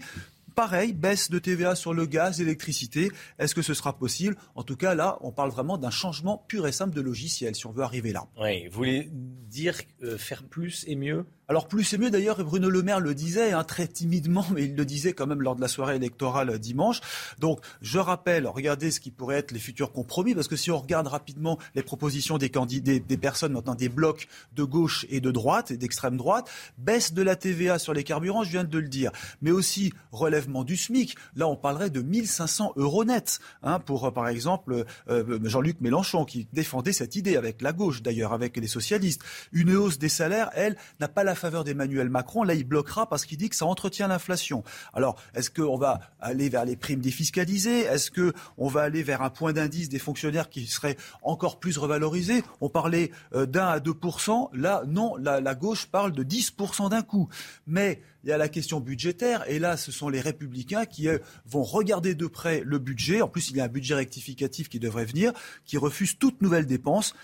Dernière question, est-ce qu'on va rouvrir les vannes? Est-ce que Bruno Le Maire va revenir à l'argent facile et l'argent gratuit? Non, sûrement pas, il l'a dit. En tout cas, là, c'est la ligne rouge. On ne va pas continuer à dépenser de l'argent. Je termine par un point. L'OFCE, qui est l'Office des conjonctures économiques, a dit tout cela, de toute façon, n'est pas bon. On est sûr que le déficit va continuer de monter, voire exploser, parce qu'on sait déjà qu'il va, va déjà dépasser les prévisions qui étaient annoncées. 7h48, restez bien avec nous dans un instant. Jérôme Béglé, l'édito politique. Et si le RN était le seul vainqueur de ces élections législatives? On va voir ce que nous dit euh, Jérôme dans un instant. A tout de suite. Rendez-vous avec Sonia Mabrouk dans Midi News du lundi au jeudi de midi à 14h. C'est News, 7h51. Jérôme Béglé, directeur général de la rédaction du Journal du Dimanche. Eh, bonjour Jérôme, merci d'être avec nous. Euh, le seul vainqueur de ces élections législatives, c'est le Rassemblement national de Marine Le Pen. C'est ce que vous nous dites ce matin. Oui, Romain, relève beaucoup de blessés sur le champ de bataille des législatives.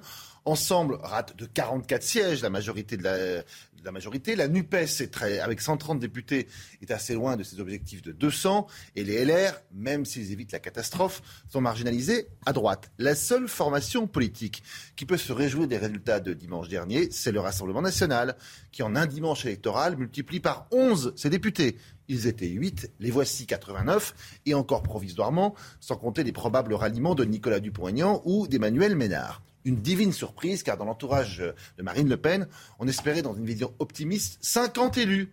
40 de plus, c'est un rêve. D'ailleurs, le maillage territorial est également très symptomatique de la progression du parti. Depuis dix ans, quand les élus parviennent à s'emparer d'une ville ou d'une circonscription, non seulement ils la tiennent, mais ils essaiment tout autour. Le RN a conquis 6 des 12 circonscriptions du Pas-de-Calais. 4 des 5 du Vaucluse, 7 des 8 du Var, et s'offre même un grand chelem avec les 2 de la Haute-Saône, les 2 de la Haute-Marne, les 4 des Pyrénées-Orientales et les 3 de l'Aude. Du temps Jean-Marie Le Pen, les expériences locales du Front National tournaient court, et les élus étaient bien vite débarqués euh, par les électeurs. Cette fois-ci, croyez-moi, c'est parti pour durer. Pourquoi pensez-vous que les élus du Rassemblement national de dimanche ont un avenir politique? Alors, les Français ont clairement montré qu'ils voulaient plus de justice sociale et d'ordre. Or, le Rassemblement national est le seul mouvement à avoir su conjuguer ces deux impératifs. Et de longue date encore, voilà plus d'un an que Marine Le Pen et ses cadres s'inquiètent du pouvoir d'achat et de ses conséquences pour, nos concitoyens. Ensuite, Marine Le Pen sera une présidente de groupe exigeante, tenace et responsable. Ce ne sera pas la chienlit à droite de l'hémicycle. Pas d'obstruction, pas de coup d'éclat permanent, pas de, mais une opposition, on dira, raisonnable, raisonnée, qui voudra faire avancer ses idées et son programme. Face au bruit et à la fureur des nouveaux élus de la NUPES, qui arrivent le couteau entre les dents, au RN, on montrera un, visage plus humable et plus pragmatique. Autre observation, Romain, on va découvrir que ces nouveaux venus sont euh, compétents, habiles orateurs et pas fâchés avec les, les chiffres, en plus concrets. Thomas Ménager, par exemple, le tombeur de Jean-Michel Blanquer dans le Loiret, ou Jean-Philippe Tanguy, élu de la Somme. D'ailleurs, tous les deux passés par Debout la France sont des voix et des visages avec lesquels il faudra compter. Dans les mois à venir, ils fuiront l'outrance et l'idéologie pour se consacrer au concret et à la vie quotidienne des gens. Deux autres raisons font euh, également euh, pousser euh, les, les, élus RN à briller. Avec ce résultat inespéré, Marine Le Pen et son mouvement ont creusé un écart quasi définitif avec Éric Zemmour. Pendant que le Rassemblement national peut afficher des élus dans toute la France et une prospérité retrouvée avec quasiment 10 millions d'euros de dotation par an, Reconquête doit gérer ses défaites, ses erreurs de positionnement politique et une frugalité financière. Marine Le Pen a tout gagné, elle va prendre soin que sa victoire se prolonge tout au long de la mandature. Et puis, sait-on jamais, ce quinquennat commence si bizarrement et si mal pour le président que les séances législatives et présidentielles pourraient bien s'accélérer.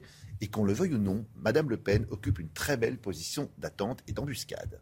Merci beaucoup, Jérôme Béglé. Édito de, Jérôme Béglé. Merci, Jérôme. Tiens, un rendez-vous, notez-le. Éric Zemmour sera euh, demain soir, mercredi, dans Face à l'info, invité de Christine Kelly. 8h15 ce matin. 8h15. C'est Adrien Quatennens, député La France Insoumise, qui sera l'invité de Laurence Ferrari. Adrien Quatennens, 8h15 dans la matinale. Allez, la musique, comme tous les matins. Réveil en musique. On écoute ce matin Don't You Worry des Black Eyed Peas. C'est euh, un titre parfait pour l'été avec Shakira et David Guetta. Regardez.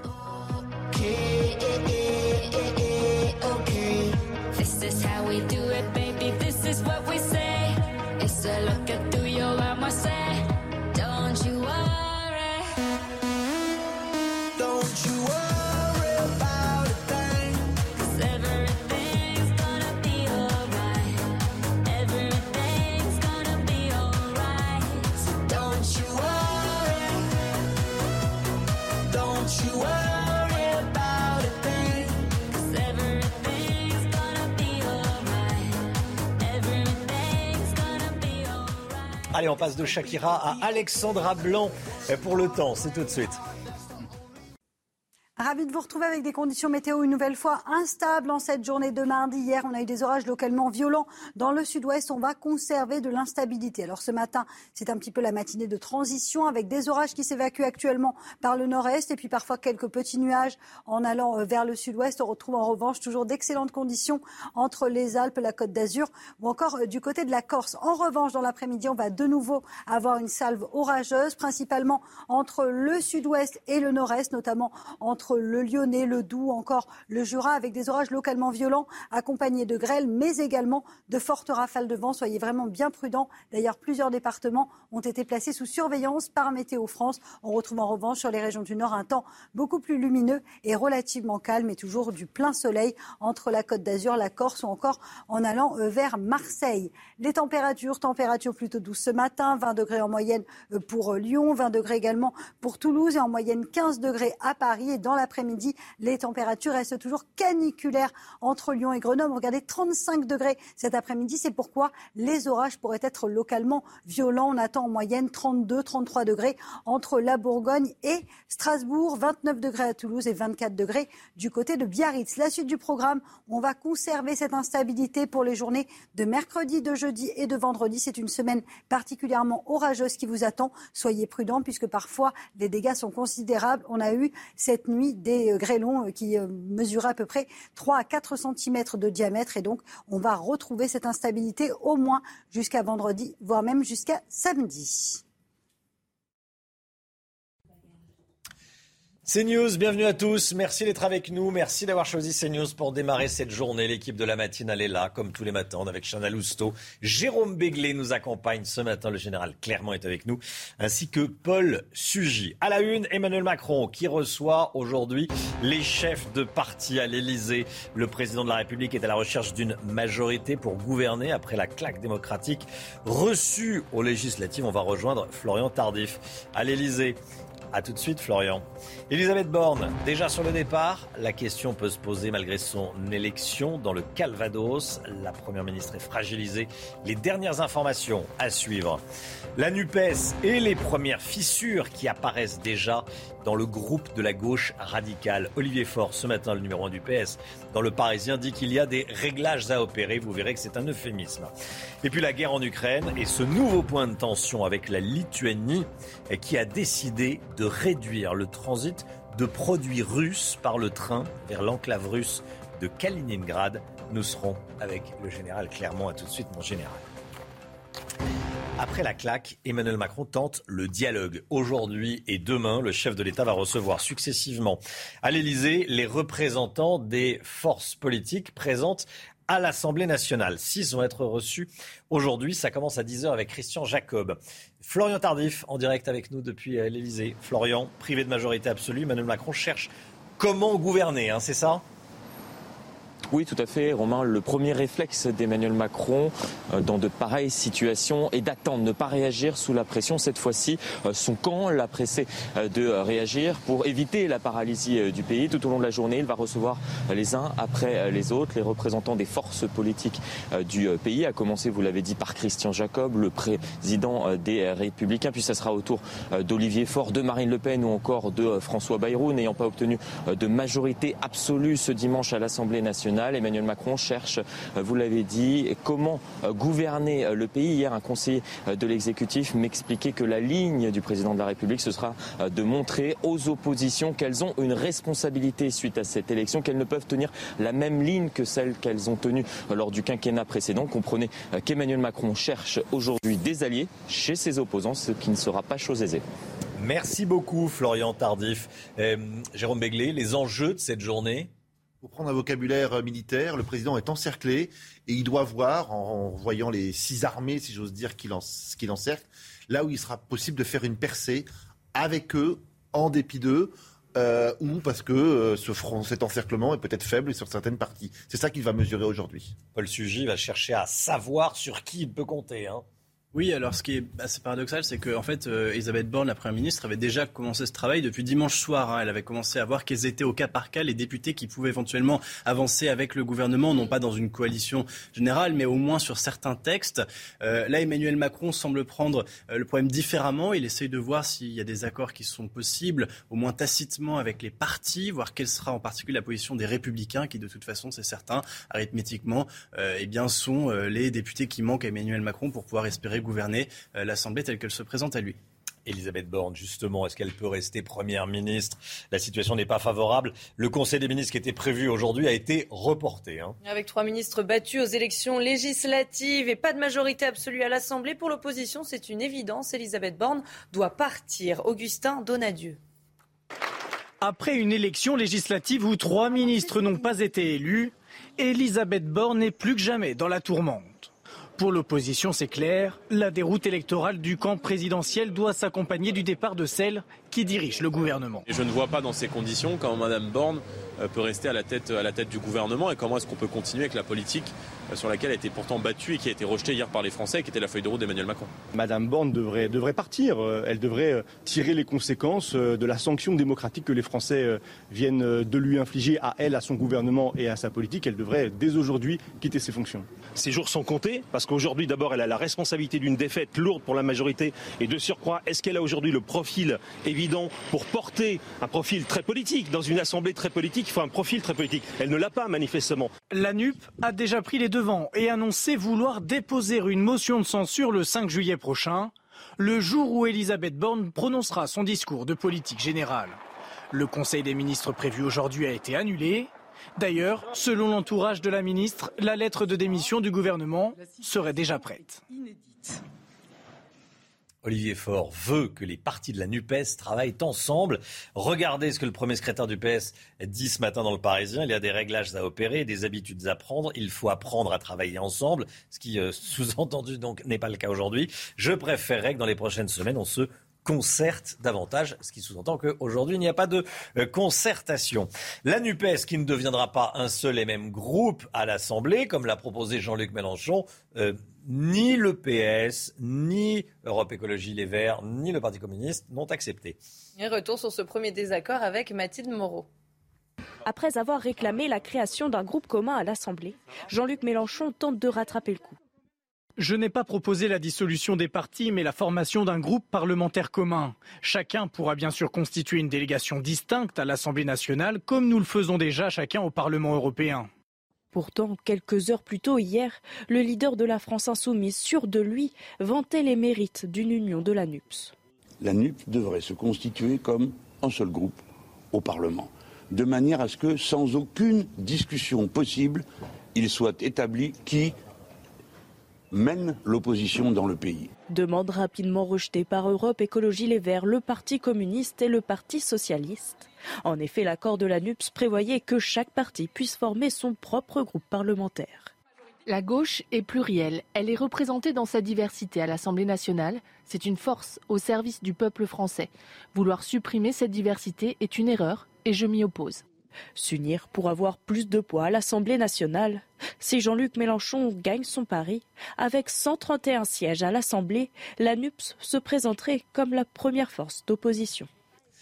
Ces chiffres sur euh, l'immigration en France, le ministère de l'Intérieur les a publiés hier, dernier chiffre de 2021 qui confirme que la France est soumise à une très forte pression migratoire. Vincent Fandège avec nous. Vincent, euh, que révèlent les chiffres du ministère de l'Intérieur concrètement? Alors, premier renseignement de ce bilan, c'est la très forte demande de titres de séjour. Près de 271 000 demandes ont été réalisées l'an dernier, en 2021, contre 223 000 en 2020 je le rappelle, année marquée par le Covid 2020, et un peu plus de 277 000 en 2019 avant la crise sanitaire. Et ce sont en premier lieu les étudiants qui font cette demande.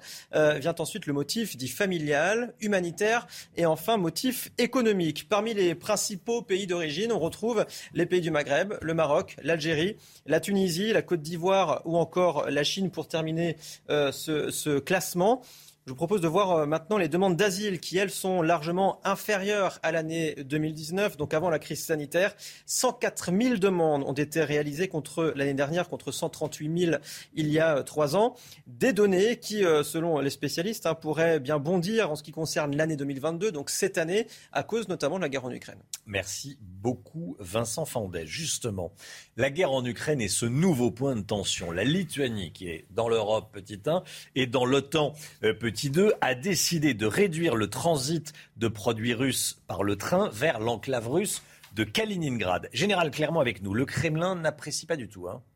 Oui, il n'apprécie pas parce que Kaliningrad, c'est vraiment stratégique euh, pour les Russes. Hein. Rappelons que cette enclave de 250 km, toute petite, avec 500 000 habitants, mais qui est extrêmement militarisée et surtout qui garantit, depuis l'héritage de l'Union soviétique, qui garantit un accès à la mer Baltique, un accès par, par tous les temps, parce qu'il n'y a pas de glace dans cette raison-là. Donc c'est vraiment stratégique.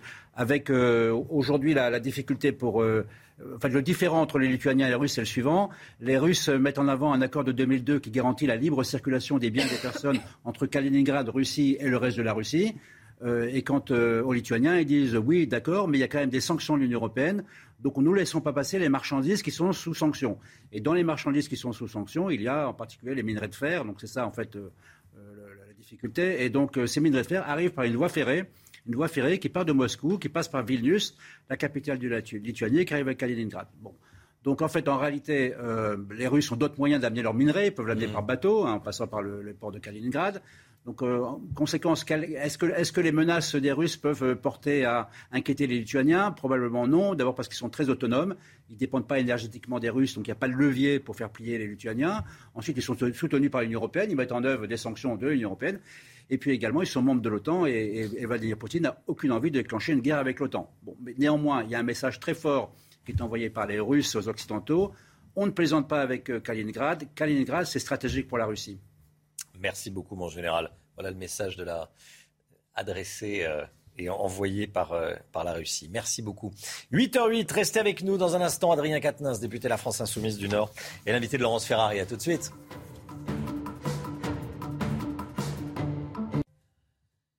C'est News, il est 8h14. Bienvenue à tous. Dans un instant, Laurence Ferrari, vous allez recevoir Adrien Quatennens, député LFI du Nord. Mais tout de suite, c'est le rappel des titres, le point info avec Chanel Lousteau.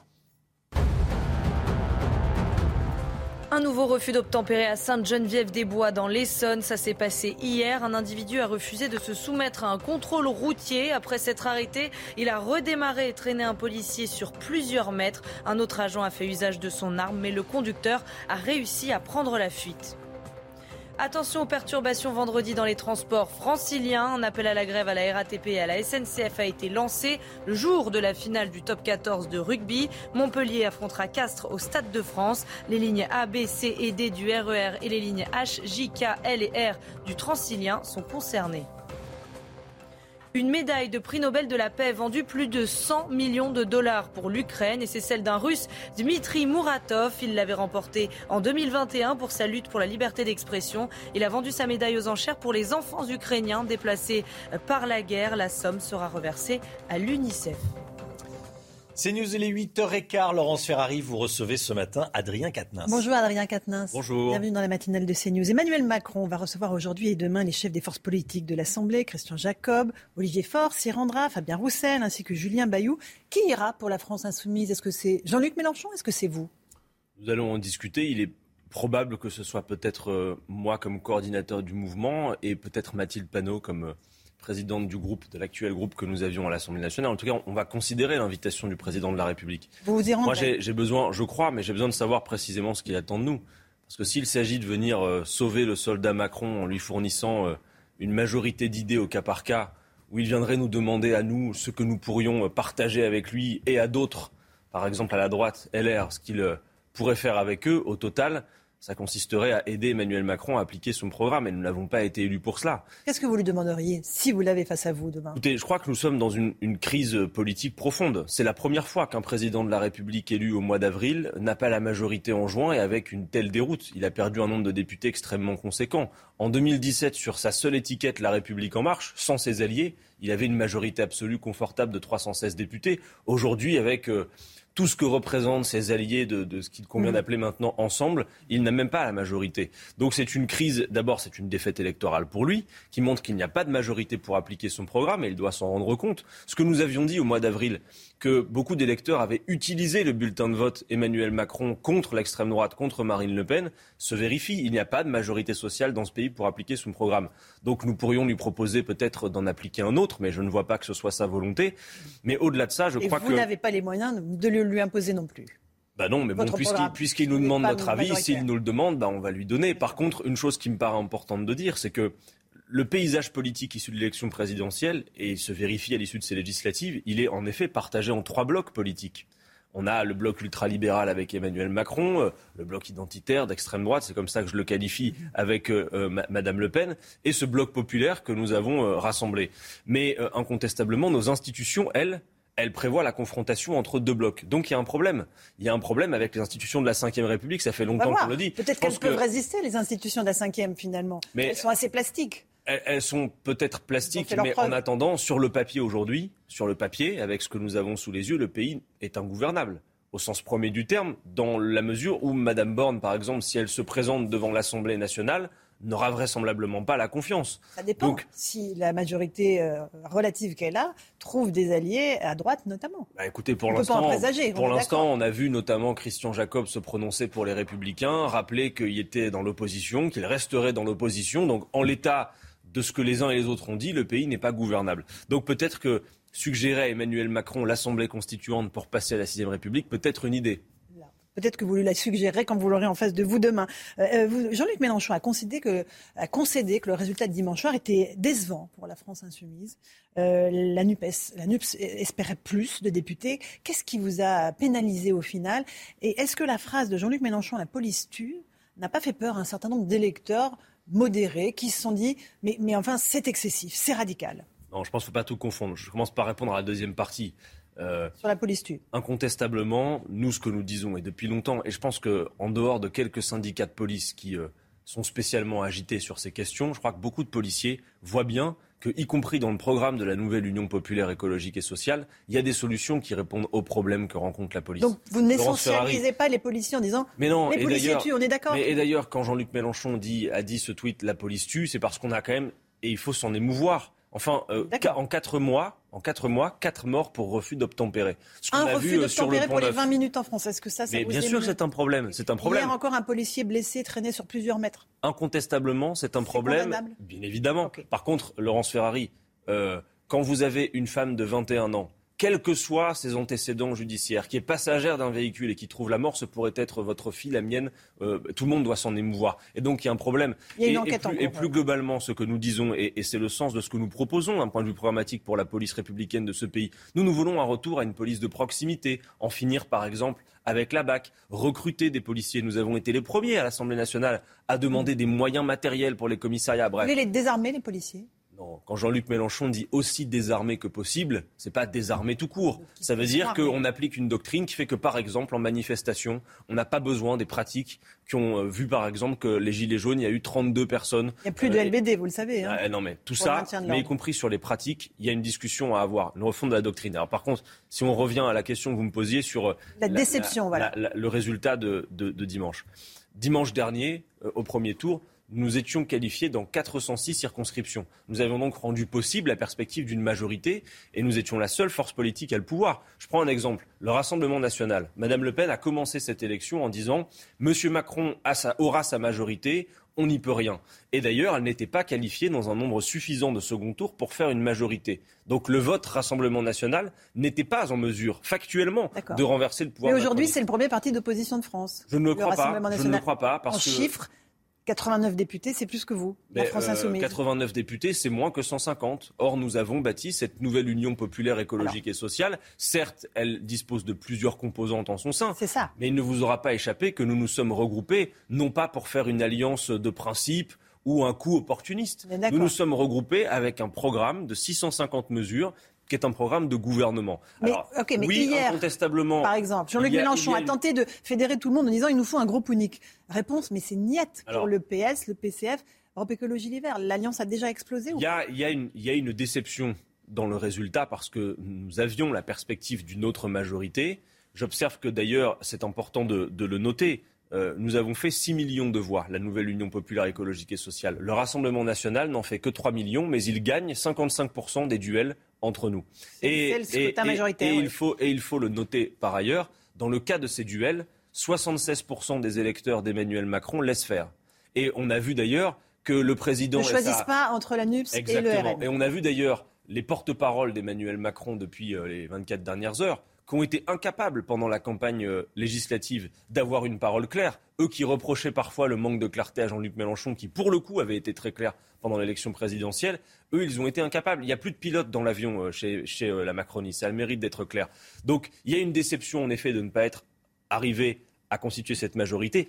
Pas pour nous-mêmes, Laurence Ferrari, pour les gens qui attendaient l'augmentation du SMIC, qui attendaient Donc vous avez des prix. Jean-Luc Mélenchon a raté son, coup, je dirais, de faire un groupe unique. On participe toujours aux élections pour les gagner, et là, vraisemblablement, ça n'a pas fonctionné. Mais là, sur le groupe unique euh, auquel on dit non, vos partenaires, en disant attendez, c'était pas dans le contrat qu'on a passé avec la Jean-Luc Mélenchon ne fait pas une injonction, il fait une proposition. Et j'admets, et je dis, j'assume, c'est une proposition qui est nouvelle parce que la situation que nous avons sous les yeux est elle-même nouvelle. Jusqu'à hier soir, enfin jusqu'à dimanche soir, avant les résultats, l'idée que nous avions, c'était de fonctionner avec en effet plusieurs groupes à l'Assemblée, les quatre groupes, Parti socialiste, Parti communiste, Europe écologie les Verts, Insoumis, et d'avoir un intergroupe parlementaire qui nous permet de travailler ensemble. Mais il y a une nouvelle donne, en effet, à l'Assemblée nationale. C'est l'arrivée du Rassemblement national avec 89, 90 parlementaires. Et donc, on a besoin de faire une démonstration, de montrer que, sans discussion possible, la première mhm. force d'opposition dans ce pays, c'est bien la nouvelle Union populaire. Mais ça, ça marche pas, puisqu'ils ne veulent pas, vos partenaires. Mais ils ne, veulent pas, ça se discute. Alors Fabien Roussel dit, vraiment, euh, on voit bien qu'on a atteint les limites de, dans ce que nous sommes en train de faire. Oui, mais euh, Elsa Fossillon, par exemple, du groupe communiste, dit autre chose. En fait... Ah, il est isolé au sein du PS Non, ce que, ce, que, ce que je veux dire simplement, c'est que euh, hier, du PC, pardon. Hier, les choses, hier, les choses ont été dramatisées. Jean-Luc Mélenchon a fait une proposition et supporter que l'élection vient d'avoir lieu, on puisse nous aussi discuter de la meilleure manière de s'organiser. J'ai vu d'ailleurs que dans les rangs de l'actuelle majorité très relative présidentielle, ils essayent aussi de former un groupe commun et que tout cela n'est pas gagné. Mais j'ai envie de vous dire, à la rigueur, c'est normal, on discute de la meilleure façon de s'organiser. En tout cas, ce qu'il y a de clair, c'est que la situation est très instable, qu'elle est inédite, que personne ne peut présager du fait que ça dure cinq ans. Combien de temps ça peut durer pour vous et Je n'en sais rien. Mais vous demandez déjà une dissolution Mais une motion de censure que vous allez En tout cas, ce que je dis, Laurence Ferrari, c'est qu'en toute hypothèse, avec une pareille situation sous les yeux, nous devons nous tenir prêts à tout moment à concourir de nouveau à l'accession au pouvoir. Et ça veut donc dire que si d'aventure il devait y avoir de nouvelles élections, la nouvelle Union populaire écologique et sociale devrait de nouveau présenter sa candidature et même sa candidature à Matignon. Voilà. Nous ne cesserons pas d'être disponibles, de nous tenir prêts à exercer les responsabilités. D'ailleurs, je vous fais un aveu, moi ça fait 10-15 ans que je milite et je vois que le processus de révolution citoyenne, qui est un processus lent, il est engagé. Le néolibéralisme qui a semé le chaos, le marché qui fait qu'aujourd'hui, vous avez des situations d'extrême richesse concentrée, mais 10 millions de personnes qui vivent sous le seuil de pauvreté dans ce pays. Tout ça part dans le décor. Et donc, tôt ou tard, nous y arriverons. Le plus tôt sera le mieux, à mon avis, mais nous devons nous tenir prêts parce que tout ça n'est pas terminé. On ne peut pas présager du fait que ça va durer 5 ans. Il y a la mère des batailles pour vous, ce sera celle de la retraite à 65 ans. Euh, est-ce que vous allez faire cause commune avec le Rassemblement national qui veut la retraite à 60 ans? bah, euh, Pardon, mais pendant la campagne présidentielle, j'ai vu, comme vous, sans doute, Laurence Ferrari, Marine Le Pen reculer sur cette question. Elle proposait tout un temps la retraite, le droit à la retraite à 60 ans pour tous, puis finalement, elle y a renoncé pendant la campagne présidentielle. Nous, nous proposons en effet la retraite à 60 ans. Ça fait toujours partie du programme du RN. Hein. Euh, non, pas, le droit à la retraite à 60 ans pour toutes et tous. Elle le propose que pour celles et ceux qui ont commencé à travailler tôt. Euh, tôt. Voilà, c'est pas exactement la même chose. Mais vous voterez contre ce texte? Mais euh, le texte d'Emmanuel Macron, c'est clair. C'est-à-dire que la retraite à 65 ans, c'est injuste, cruel, inefficace. Parce que la productivité a beaucoup augmenté ces dernières décennies. Notez que, par exemple, un salarié d'aujourd'hui en France, à lui seul, il produit trois fois la richesse que produisait un salarié d'il y a 50 ans. C'est donc qu'on peut financer plus de retraites avec moins de travail humain, à la condition de partager. Et c'est bien ça la question, c'est comment on partage le fruit de la richesse produite. Et quand vous voyez qu'à 62 ans, un quart des hommes les plus pauvres sont déjà morts, qu'au sein d'une même génération, il y a des écarts de vie, d'espérance de vie considérables. Par exemple, entre un cadre et un ouvrier, c'est six années. Entre les 5% les plus riches, les 5% les plus pauvres, c'est 13 années. Et puis, dire aussi que augmenter l'âge de départ à la retraite, ça veut dire aggraver le chômage aux deux extrémités de la vie active. D'un côté, le chômage des seniors et de l'autre, celui des jeunes qui peinent à s'insérer Les partenaires sociaux sont extrêmement inquiets d'un blocage que vous pourriez mener avec le Rassemblement national, qui est à peu près sur ces positions-là. Rien ne serait plus catastrophique, disent-ils. Est-ce que vous allez bloquer donc cette euh, réforme des retraites? Est-ce que vous allez bloquer la loi sur le pouvoir d'achat qui va arriver début juillet devant le Parlement? Normalement, si tout, euh, si tout euh, avance comme le souhaite en tout cas Emmanuel Macron. Est-ce que là, par exemple, sur des mesures très concrètes, indemnité euh, euh, alimentaire d'urgence, prolongation du bouclier tarifaire sur l'énergie, indexation des recettes, des retraites sur l'inflation, vous allez dire non, vous, la France insoumise Nous allons considérer tout cela dans le détail parce que l'objectif, c'est de soulager la vie des gens. En revanche, nous regarderons les équilibres des textes. Sur la question du pouvoir d'achat, Laurence Ferrari, moi, je ne suis pas d'accord avec euh, la politique que mène Emmanuel Macron, celle de petits chèques dont vos téléspectateurs savent bien qu'ils sont toujours insuffisants, financés par le Trésor public pour garantir la rente privée. L'inflation. Oui, mais à ce moment-là, c'est mieux que rien. Non, mais moi, je veux... non, mais ce que je veux dire, c'est que c'est mieux que rien. On a vu ce que ça a donné. Euh, c'est mieux que rien. Ça a donné, par exemple, 17 900 lits fermés à l'hôpital public parce qu'il fallait faire des économies, etc., etc. Non, sur la hausse des prix, dire une chose. La hausse des prix est en train de ronger les salaires. Et on va avoir dans ce pays une épidémie de travailleurs pauvres. Il faut donc juguler la hausse des, prix il faut juguler la hausse des prix à la base. En bloquant Regardez, mais oui. Les prix. Pourquoi Et pour tout le monde. Mais bien sûr. Les plus privilégiés comme les plus pauvres. Parce que tout le monde subit l'inflation. Voilà. C'est logique. Et il y a des mesures dans notre programme qui sont redistributives. Je pense par exemple à notre réforme fiscale à 14, tranches d'impôts, qui fait que tous celles et ceux qui gagnent moins de 4 000 payent moins, mais qu'en effet les plus riches payent davantage. Mais il y a des mesures qui sont universelles. Je prends un autre exemple. Nous proposons que les premiers mètres cubes d'eau, qui sont indispensables à la vie, soit gratuit pour toutes et tous. C'est valable pour les très riches comme les très pauvres. Non, en revanche, pourquoi le blocage des prix, c'est important? Regardez, pendant que les Français qui nous écoutent payent parfois leur plein d'essence une centaine d'euros, 2 euros le litre à la pompe, dans le même temps, le principal fournisseur, Total, vient de réaliser le plus gros bénéfice de toute l'histoire industrielle. Et ce serait donc à l'État de garantir la rente privée? Nous ne sommes pas d'accord. Vous savez, la hausse des prix de Laurence Ferrari, elle n'est pas le fait de la guerre en Ukraine ou je ne sais quoi. Elle est le fait d'une spéculation. Par exemple, le blé. À l'heure actuelle, à l'heure où l'on se parle, nous sommes en train de consommer les stocks de blé de l'an dernier. Ça n'a donc rien à voir avec la guerre en Ukraine. Par contre, la réalité concrète pour plein de gens, c'est que par exemple, le premier prix des paquets de pâtes a augmenté de 44% en un an. Les gens sont pris à la gorge et Emmanuel Macron ne fait à peu près rien. Donc nous allons voir ce qu'il a l'intention de faire, mais nous, nous serons aussi force de proposition, comme d'ailleurs nous l'avons été les cinq dernières années dans notre rôle d'opposant. Marine Le Pen vous a accusé de vouloir transformer l'Assemblée nationale en ZAD.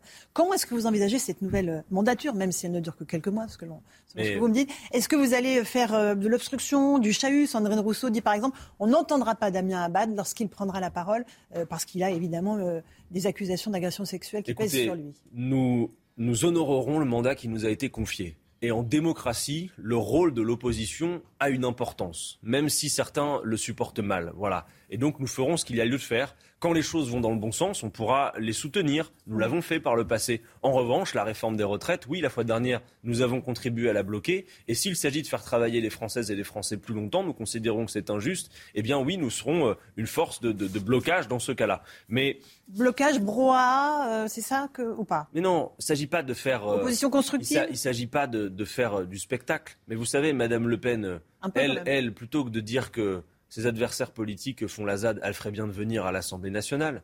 Parce que, par exemple, dans le débat sur la réforme des retraites, Madame Le Pen, nous ne l'avons pas vu. Euh, elle est très économe en nombre de mots prononcés à, l'Assemblée nationale, Madame Le Pen. Je vois bien l'attaque. Euh, un tout petit mot du taux de participation très faible. Vous aviez remis en, cause euh, l'élection d'Emmanuel Macron au niveau de, de, la participation. Pourtant, un bon nombre de vos députés, comme d'autres, ont été élus avec des taux de participation très faibles. Est-ce que, encore une fois, le fait que, par exemple, vous-même ayez été élu avec 34% de participation, ce qui est évidemment très peu, euh, ça, fait partie de cette euh, remise en cause du système Mais la légitimité de, personne n'est remise en cause, pas même celle d'Emmanuel Macron. Voilà, ce qui sort des urnes est par définition légitime. En revanche, on peut avoir un diagnostic politique sur le fait que les élections passent et se suivent avec euh, une portion toujours plus congrue de la population qui y participe.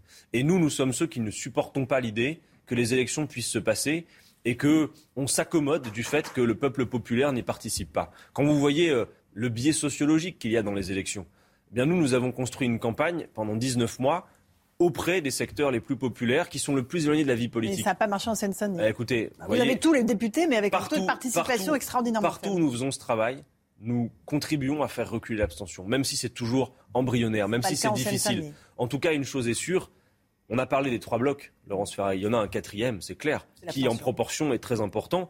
Et celles et ceux qui s'abstiennent, il ne s'agit pas de leur faire la leçon, ils ont plein de raisons de s'abstenir. Mais en tout cas, ils sont en capacité de faire la bascule entre ces trois blocs. Dans une situation de blocage politique comme celle que nous avons sous les yeux, c'est elles, c'est eux. Ce sont notamment les plus jeunes qui se sont beaucoup abstenus, qui peuvent faire la différence. Et donc, nous devons continuer à convaincre et nous ne cesserons jamais de le faire parce que je crois que tôt ou tard, nous gouvernerons ce pays et que c'est nécessaire. Merci Adrien Quatennens d'être venu ce matin. Merci de m'avoir invité. Sur la matinale CNews à Bourma des Arbres pour la suite.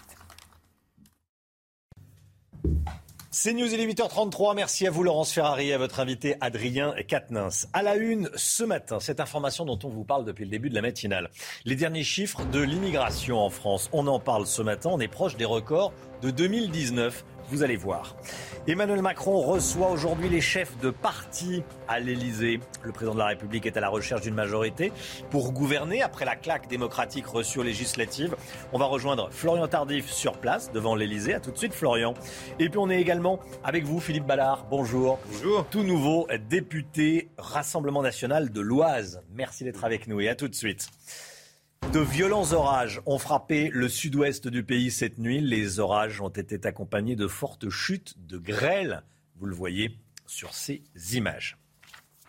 L'immigration en France, le ministère de l'Intérieur publie les tout derniers chiffres des chiffres de 2021, donc de l'année dernière, qui confirment que la France est soumise à une très forte pression migratoire. Chana. Le nombre de titres de séjour délivrés à des ressortissants étrangers n'appartenant pas à l'Union européenne est équivalent au record de 2019. Le détail de ces chiffres avec Vincent Fahandège.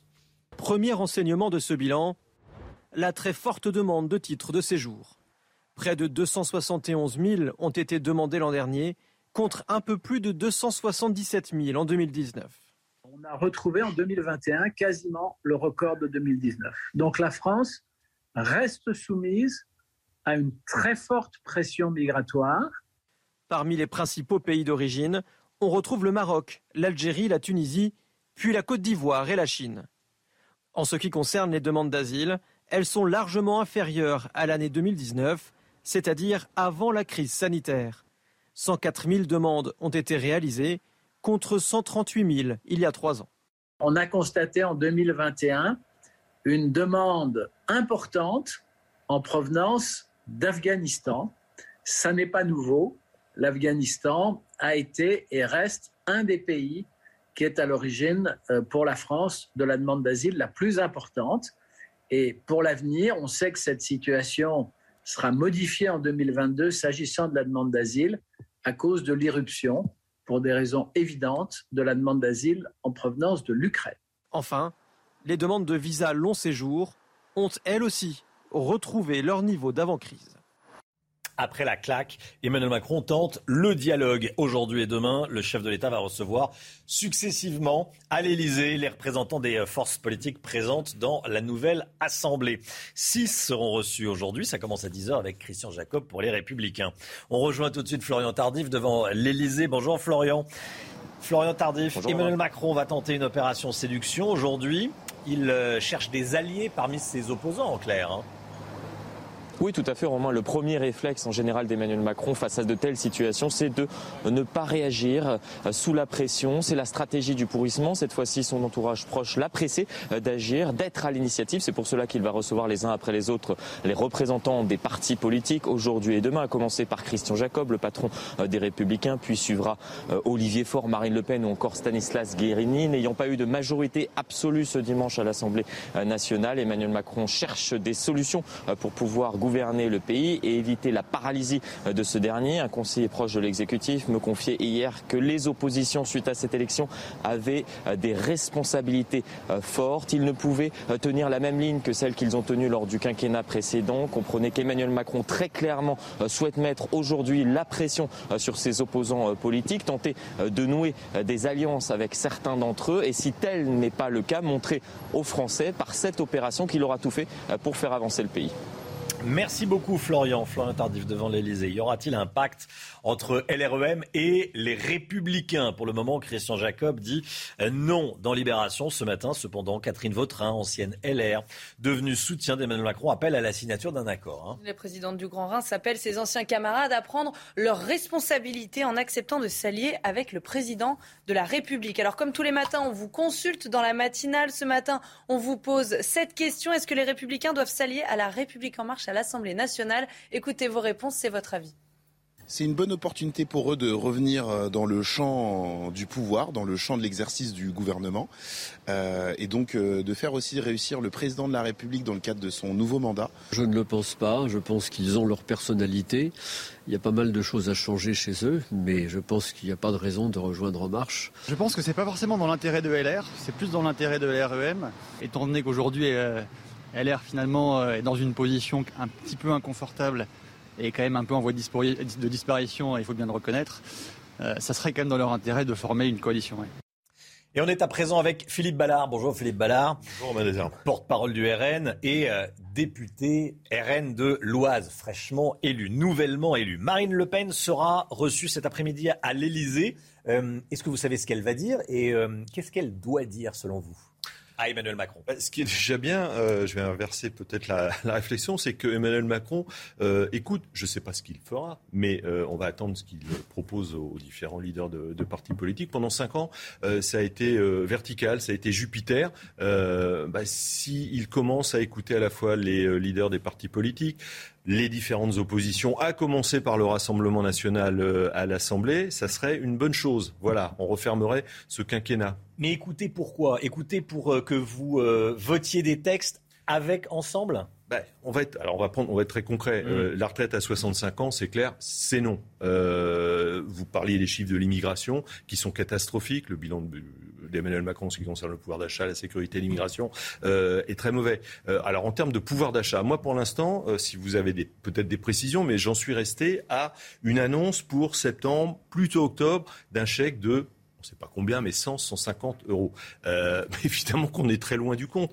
Euh, Emmanuel Macron élu au mois d'avril, euh, un chèque au mois d'octobre de 100, 150 euros. Non, nous avons des propositions très Sur le pouvoir d'achat, quel serait le, minimum acceptable pour vous? Ah bah déjà, ce sont nos propositions. la TVA, par exemple, ramenée de 20 à 5,5% pour tout ce qui concerne l'énergie, c'est-à-dire le carburant, le gaz, l'électricité. Il faudrait que ce soit les propositions du RN. Bah écoutez, mais ce sont des propositions qui permettraient enfin aux Français de se dire, pour des millions d'entre d'entre eux le disent du mois, est-ce que je vais pouvoir finir le mois? On a fait des propositions également en cas, lorsque l'inflation dépasse d'un pour cent le taux de croissance, d'avoir un panier de 100 produits de première nécessité, TVA à taux zéro. Sur les questions euh, de sécurité, par exemple, qu'est-ce que vous allez proposer à Emmanuel Macron? Bah, On va reprendre les propositions euh, euh, de, Marine Le Pen au cours de la présidentielle. Rétablir les peines planchées, par exemple. Rétablir ce qu'on appelle la double peine, c'est-à-dire il y a 25% d'étrangers dans nos prisons. D'accord? À la fin de la peine, après la prison, c'est l'avion. Voilà, on les ramène chez eux. Ce sont quelques-unes des, quelques des mesures.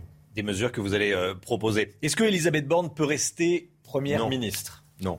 Après la défaite, enfin, elle a été élue, mais avec 52% euh, des voix dans sa circonscription. La défaite de plusieurs euh, ministres, non. Elisabeth Borne ne peut pas rester euh, à Matignon elle ne peut pas rester à Matignon pour l'instant. Il y a la question de la présidence de la stratégique commission mhm. des finances. Est-ce que vous en faites un, j'allais dire, un casus belli? Est-ce qu'elle doit vous revenir absolument? Enfin, au RN Oui, elle doit revenir au premier groupe d'opposition à l'Assemblée nationale. Et jusqu'à preuve du contraire, c'est le Rassemblement national avec ses 89 et sans doute un peu plus dans les, dans les jours euh, qui viennent, députés. Euh, la NUP, NUPES, je ne sais toujours pas comment on dit exactement. Euh, J'écoutais Adrien Quatennens. Adrien Quatennens, qui était l'invité de Laurence Ferrari il y a quelques instants, est pas d'accord. Il dit c'est nous le premier groupe d'opposition. Mais alors, quel groupe?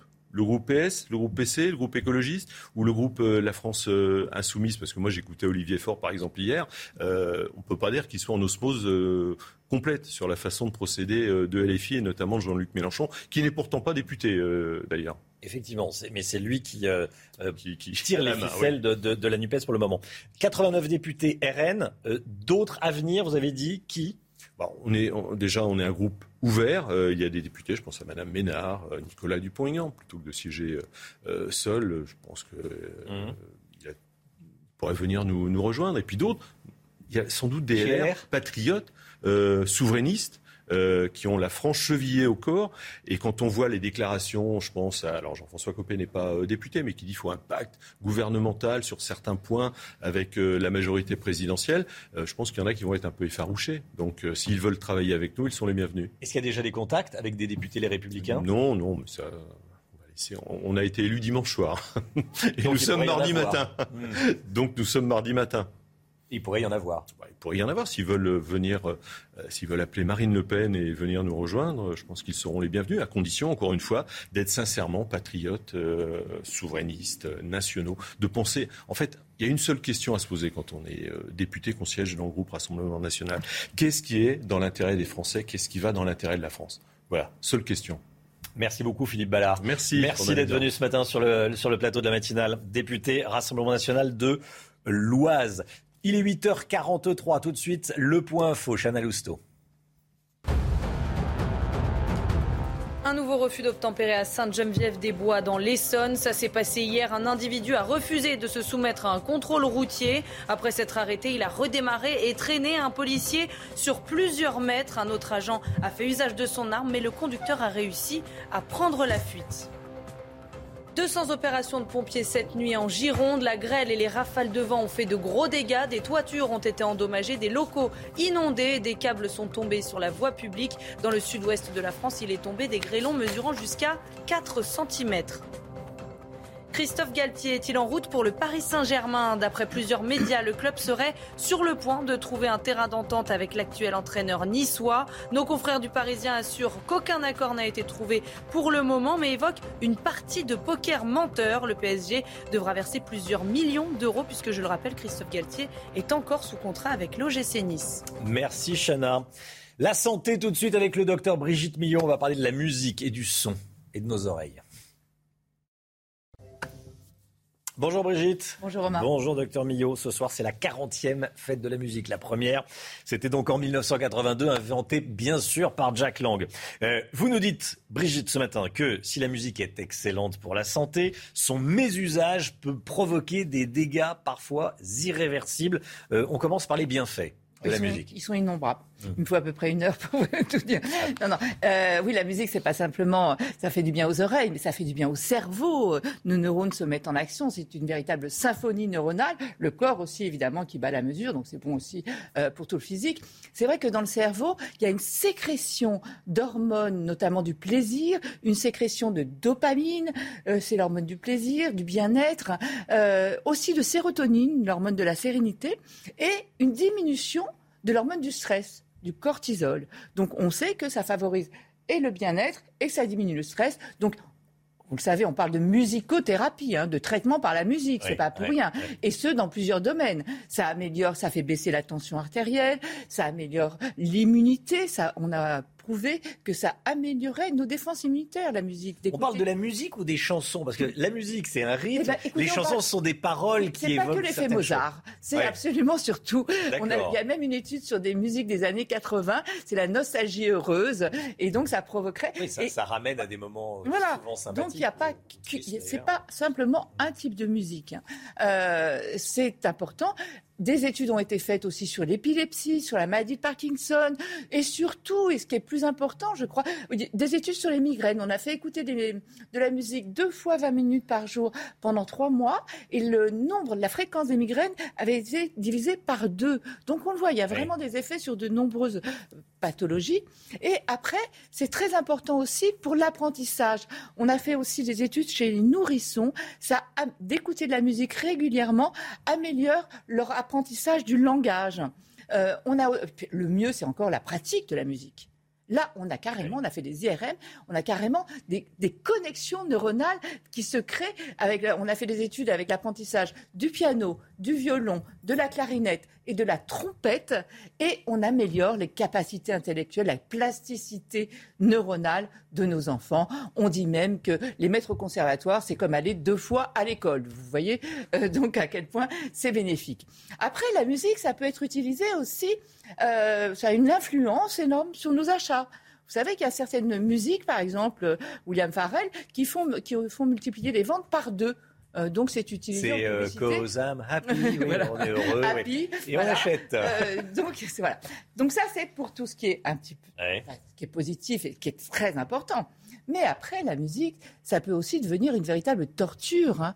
C'est la torture auditive, ça existe. On vous fait écouter des sons toute la journée, c'est utilisé à Guantanamo pour faire parler les, certains prisonniers. Enfin, ça, ça peut être terrible. Donc, ce qui est important dans la musique, c'est vraiment le bon usage. Le mésusage, c'est quand? C'est quand c'est trop fort, où là, ça peut provoquer des lésions auditives. Euh, des lésions qui peuvent être irréversibles avec des acouphènes. Vous savez, les acouphènes, c'est quand vous entendez un bruit, ça peut être un sifflement, un bourdonnement que personne d'autre n'entend. Ça se soigne pas.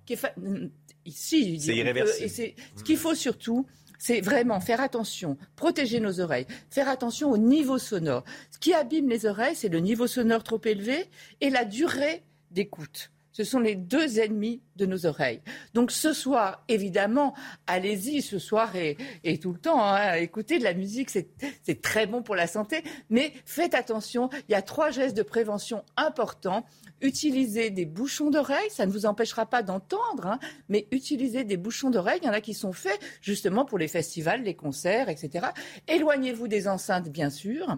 Ne mettez pas les tout petits, ne les emmenez pas trop près de mmh. quand c'est trop trop fort. Hein. Et puis aussi faire des pauses auditives. N'oublions pas que les oreilles, bah, les yeux vous pouvez les fermer, mais les oreilles on ne peut pas les fermer. Donc ça fonctionne en permanence, 24 heures sur 24, tout le temps. Donc de temps en temps, éloignez-vous et faites des petites pauses auditives pour les mettre au repos. Sinon, euh, surtout, si vous ressentez un bourdonnement, un sifflement, voire une baisse de l'audition après avoir écouté de la musique trop fort, surtout, allez consulter rapidement un ORL. Il pourra, en vous traitant très vite, peut-être euh, récupérer vos cellules auditives. Merci Brigitte. Voilà, bonne fête de la musique si vous voulez y participer ce soir. Hein, on, en, on, en, on, en, profite. Voilà, et on sait comment se, comment se préserver, préserver ses oreilles grâce au docteur Millot. On se retrouve demain matin dès 5h55 pour une nouvelle matinale avec Chana Lousteau, avec le docteur Brigitte Millot, avec le général Clermont. Paul Sugy nous accompagnait ce matin. Dans un instant, c'est l'heure des pros, bien sûr, avec Pascal Pro et tous ses invités. La météo dans quelques secondes avec Alexandra Blanc. Belle journée à vous sur CNews. À demain. De suite, Pascal Pro dans l'heure des pros. Hi, I'm Daniel, founder of Pretty Litter. Cats and cat owners deserve better than any old-fashioned litter. That's why I teamed up with scientists and veterinarians to create Pretty Litter. Its innovative crystal formula has superior odor control and weighs up to 80% less than clay litter. Pretty Litter even monitors health by changing colors to help detect early signs of potential illness. It's the world's smartest kitty litter. Go to prettylitter.com and use code ACAST for 20% off your first order and a free cat toy. Terms and conditions apply. See site for details.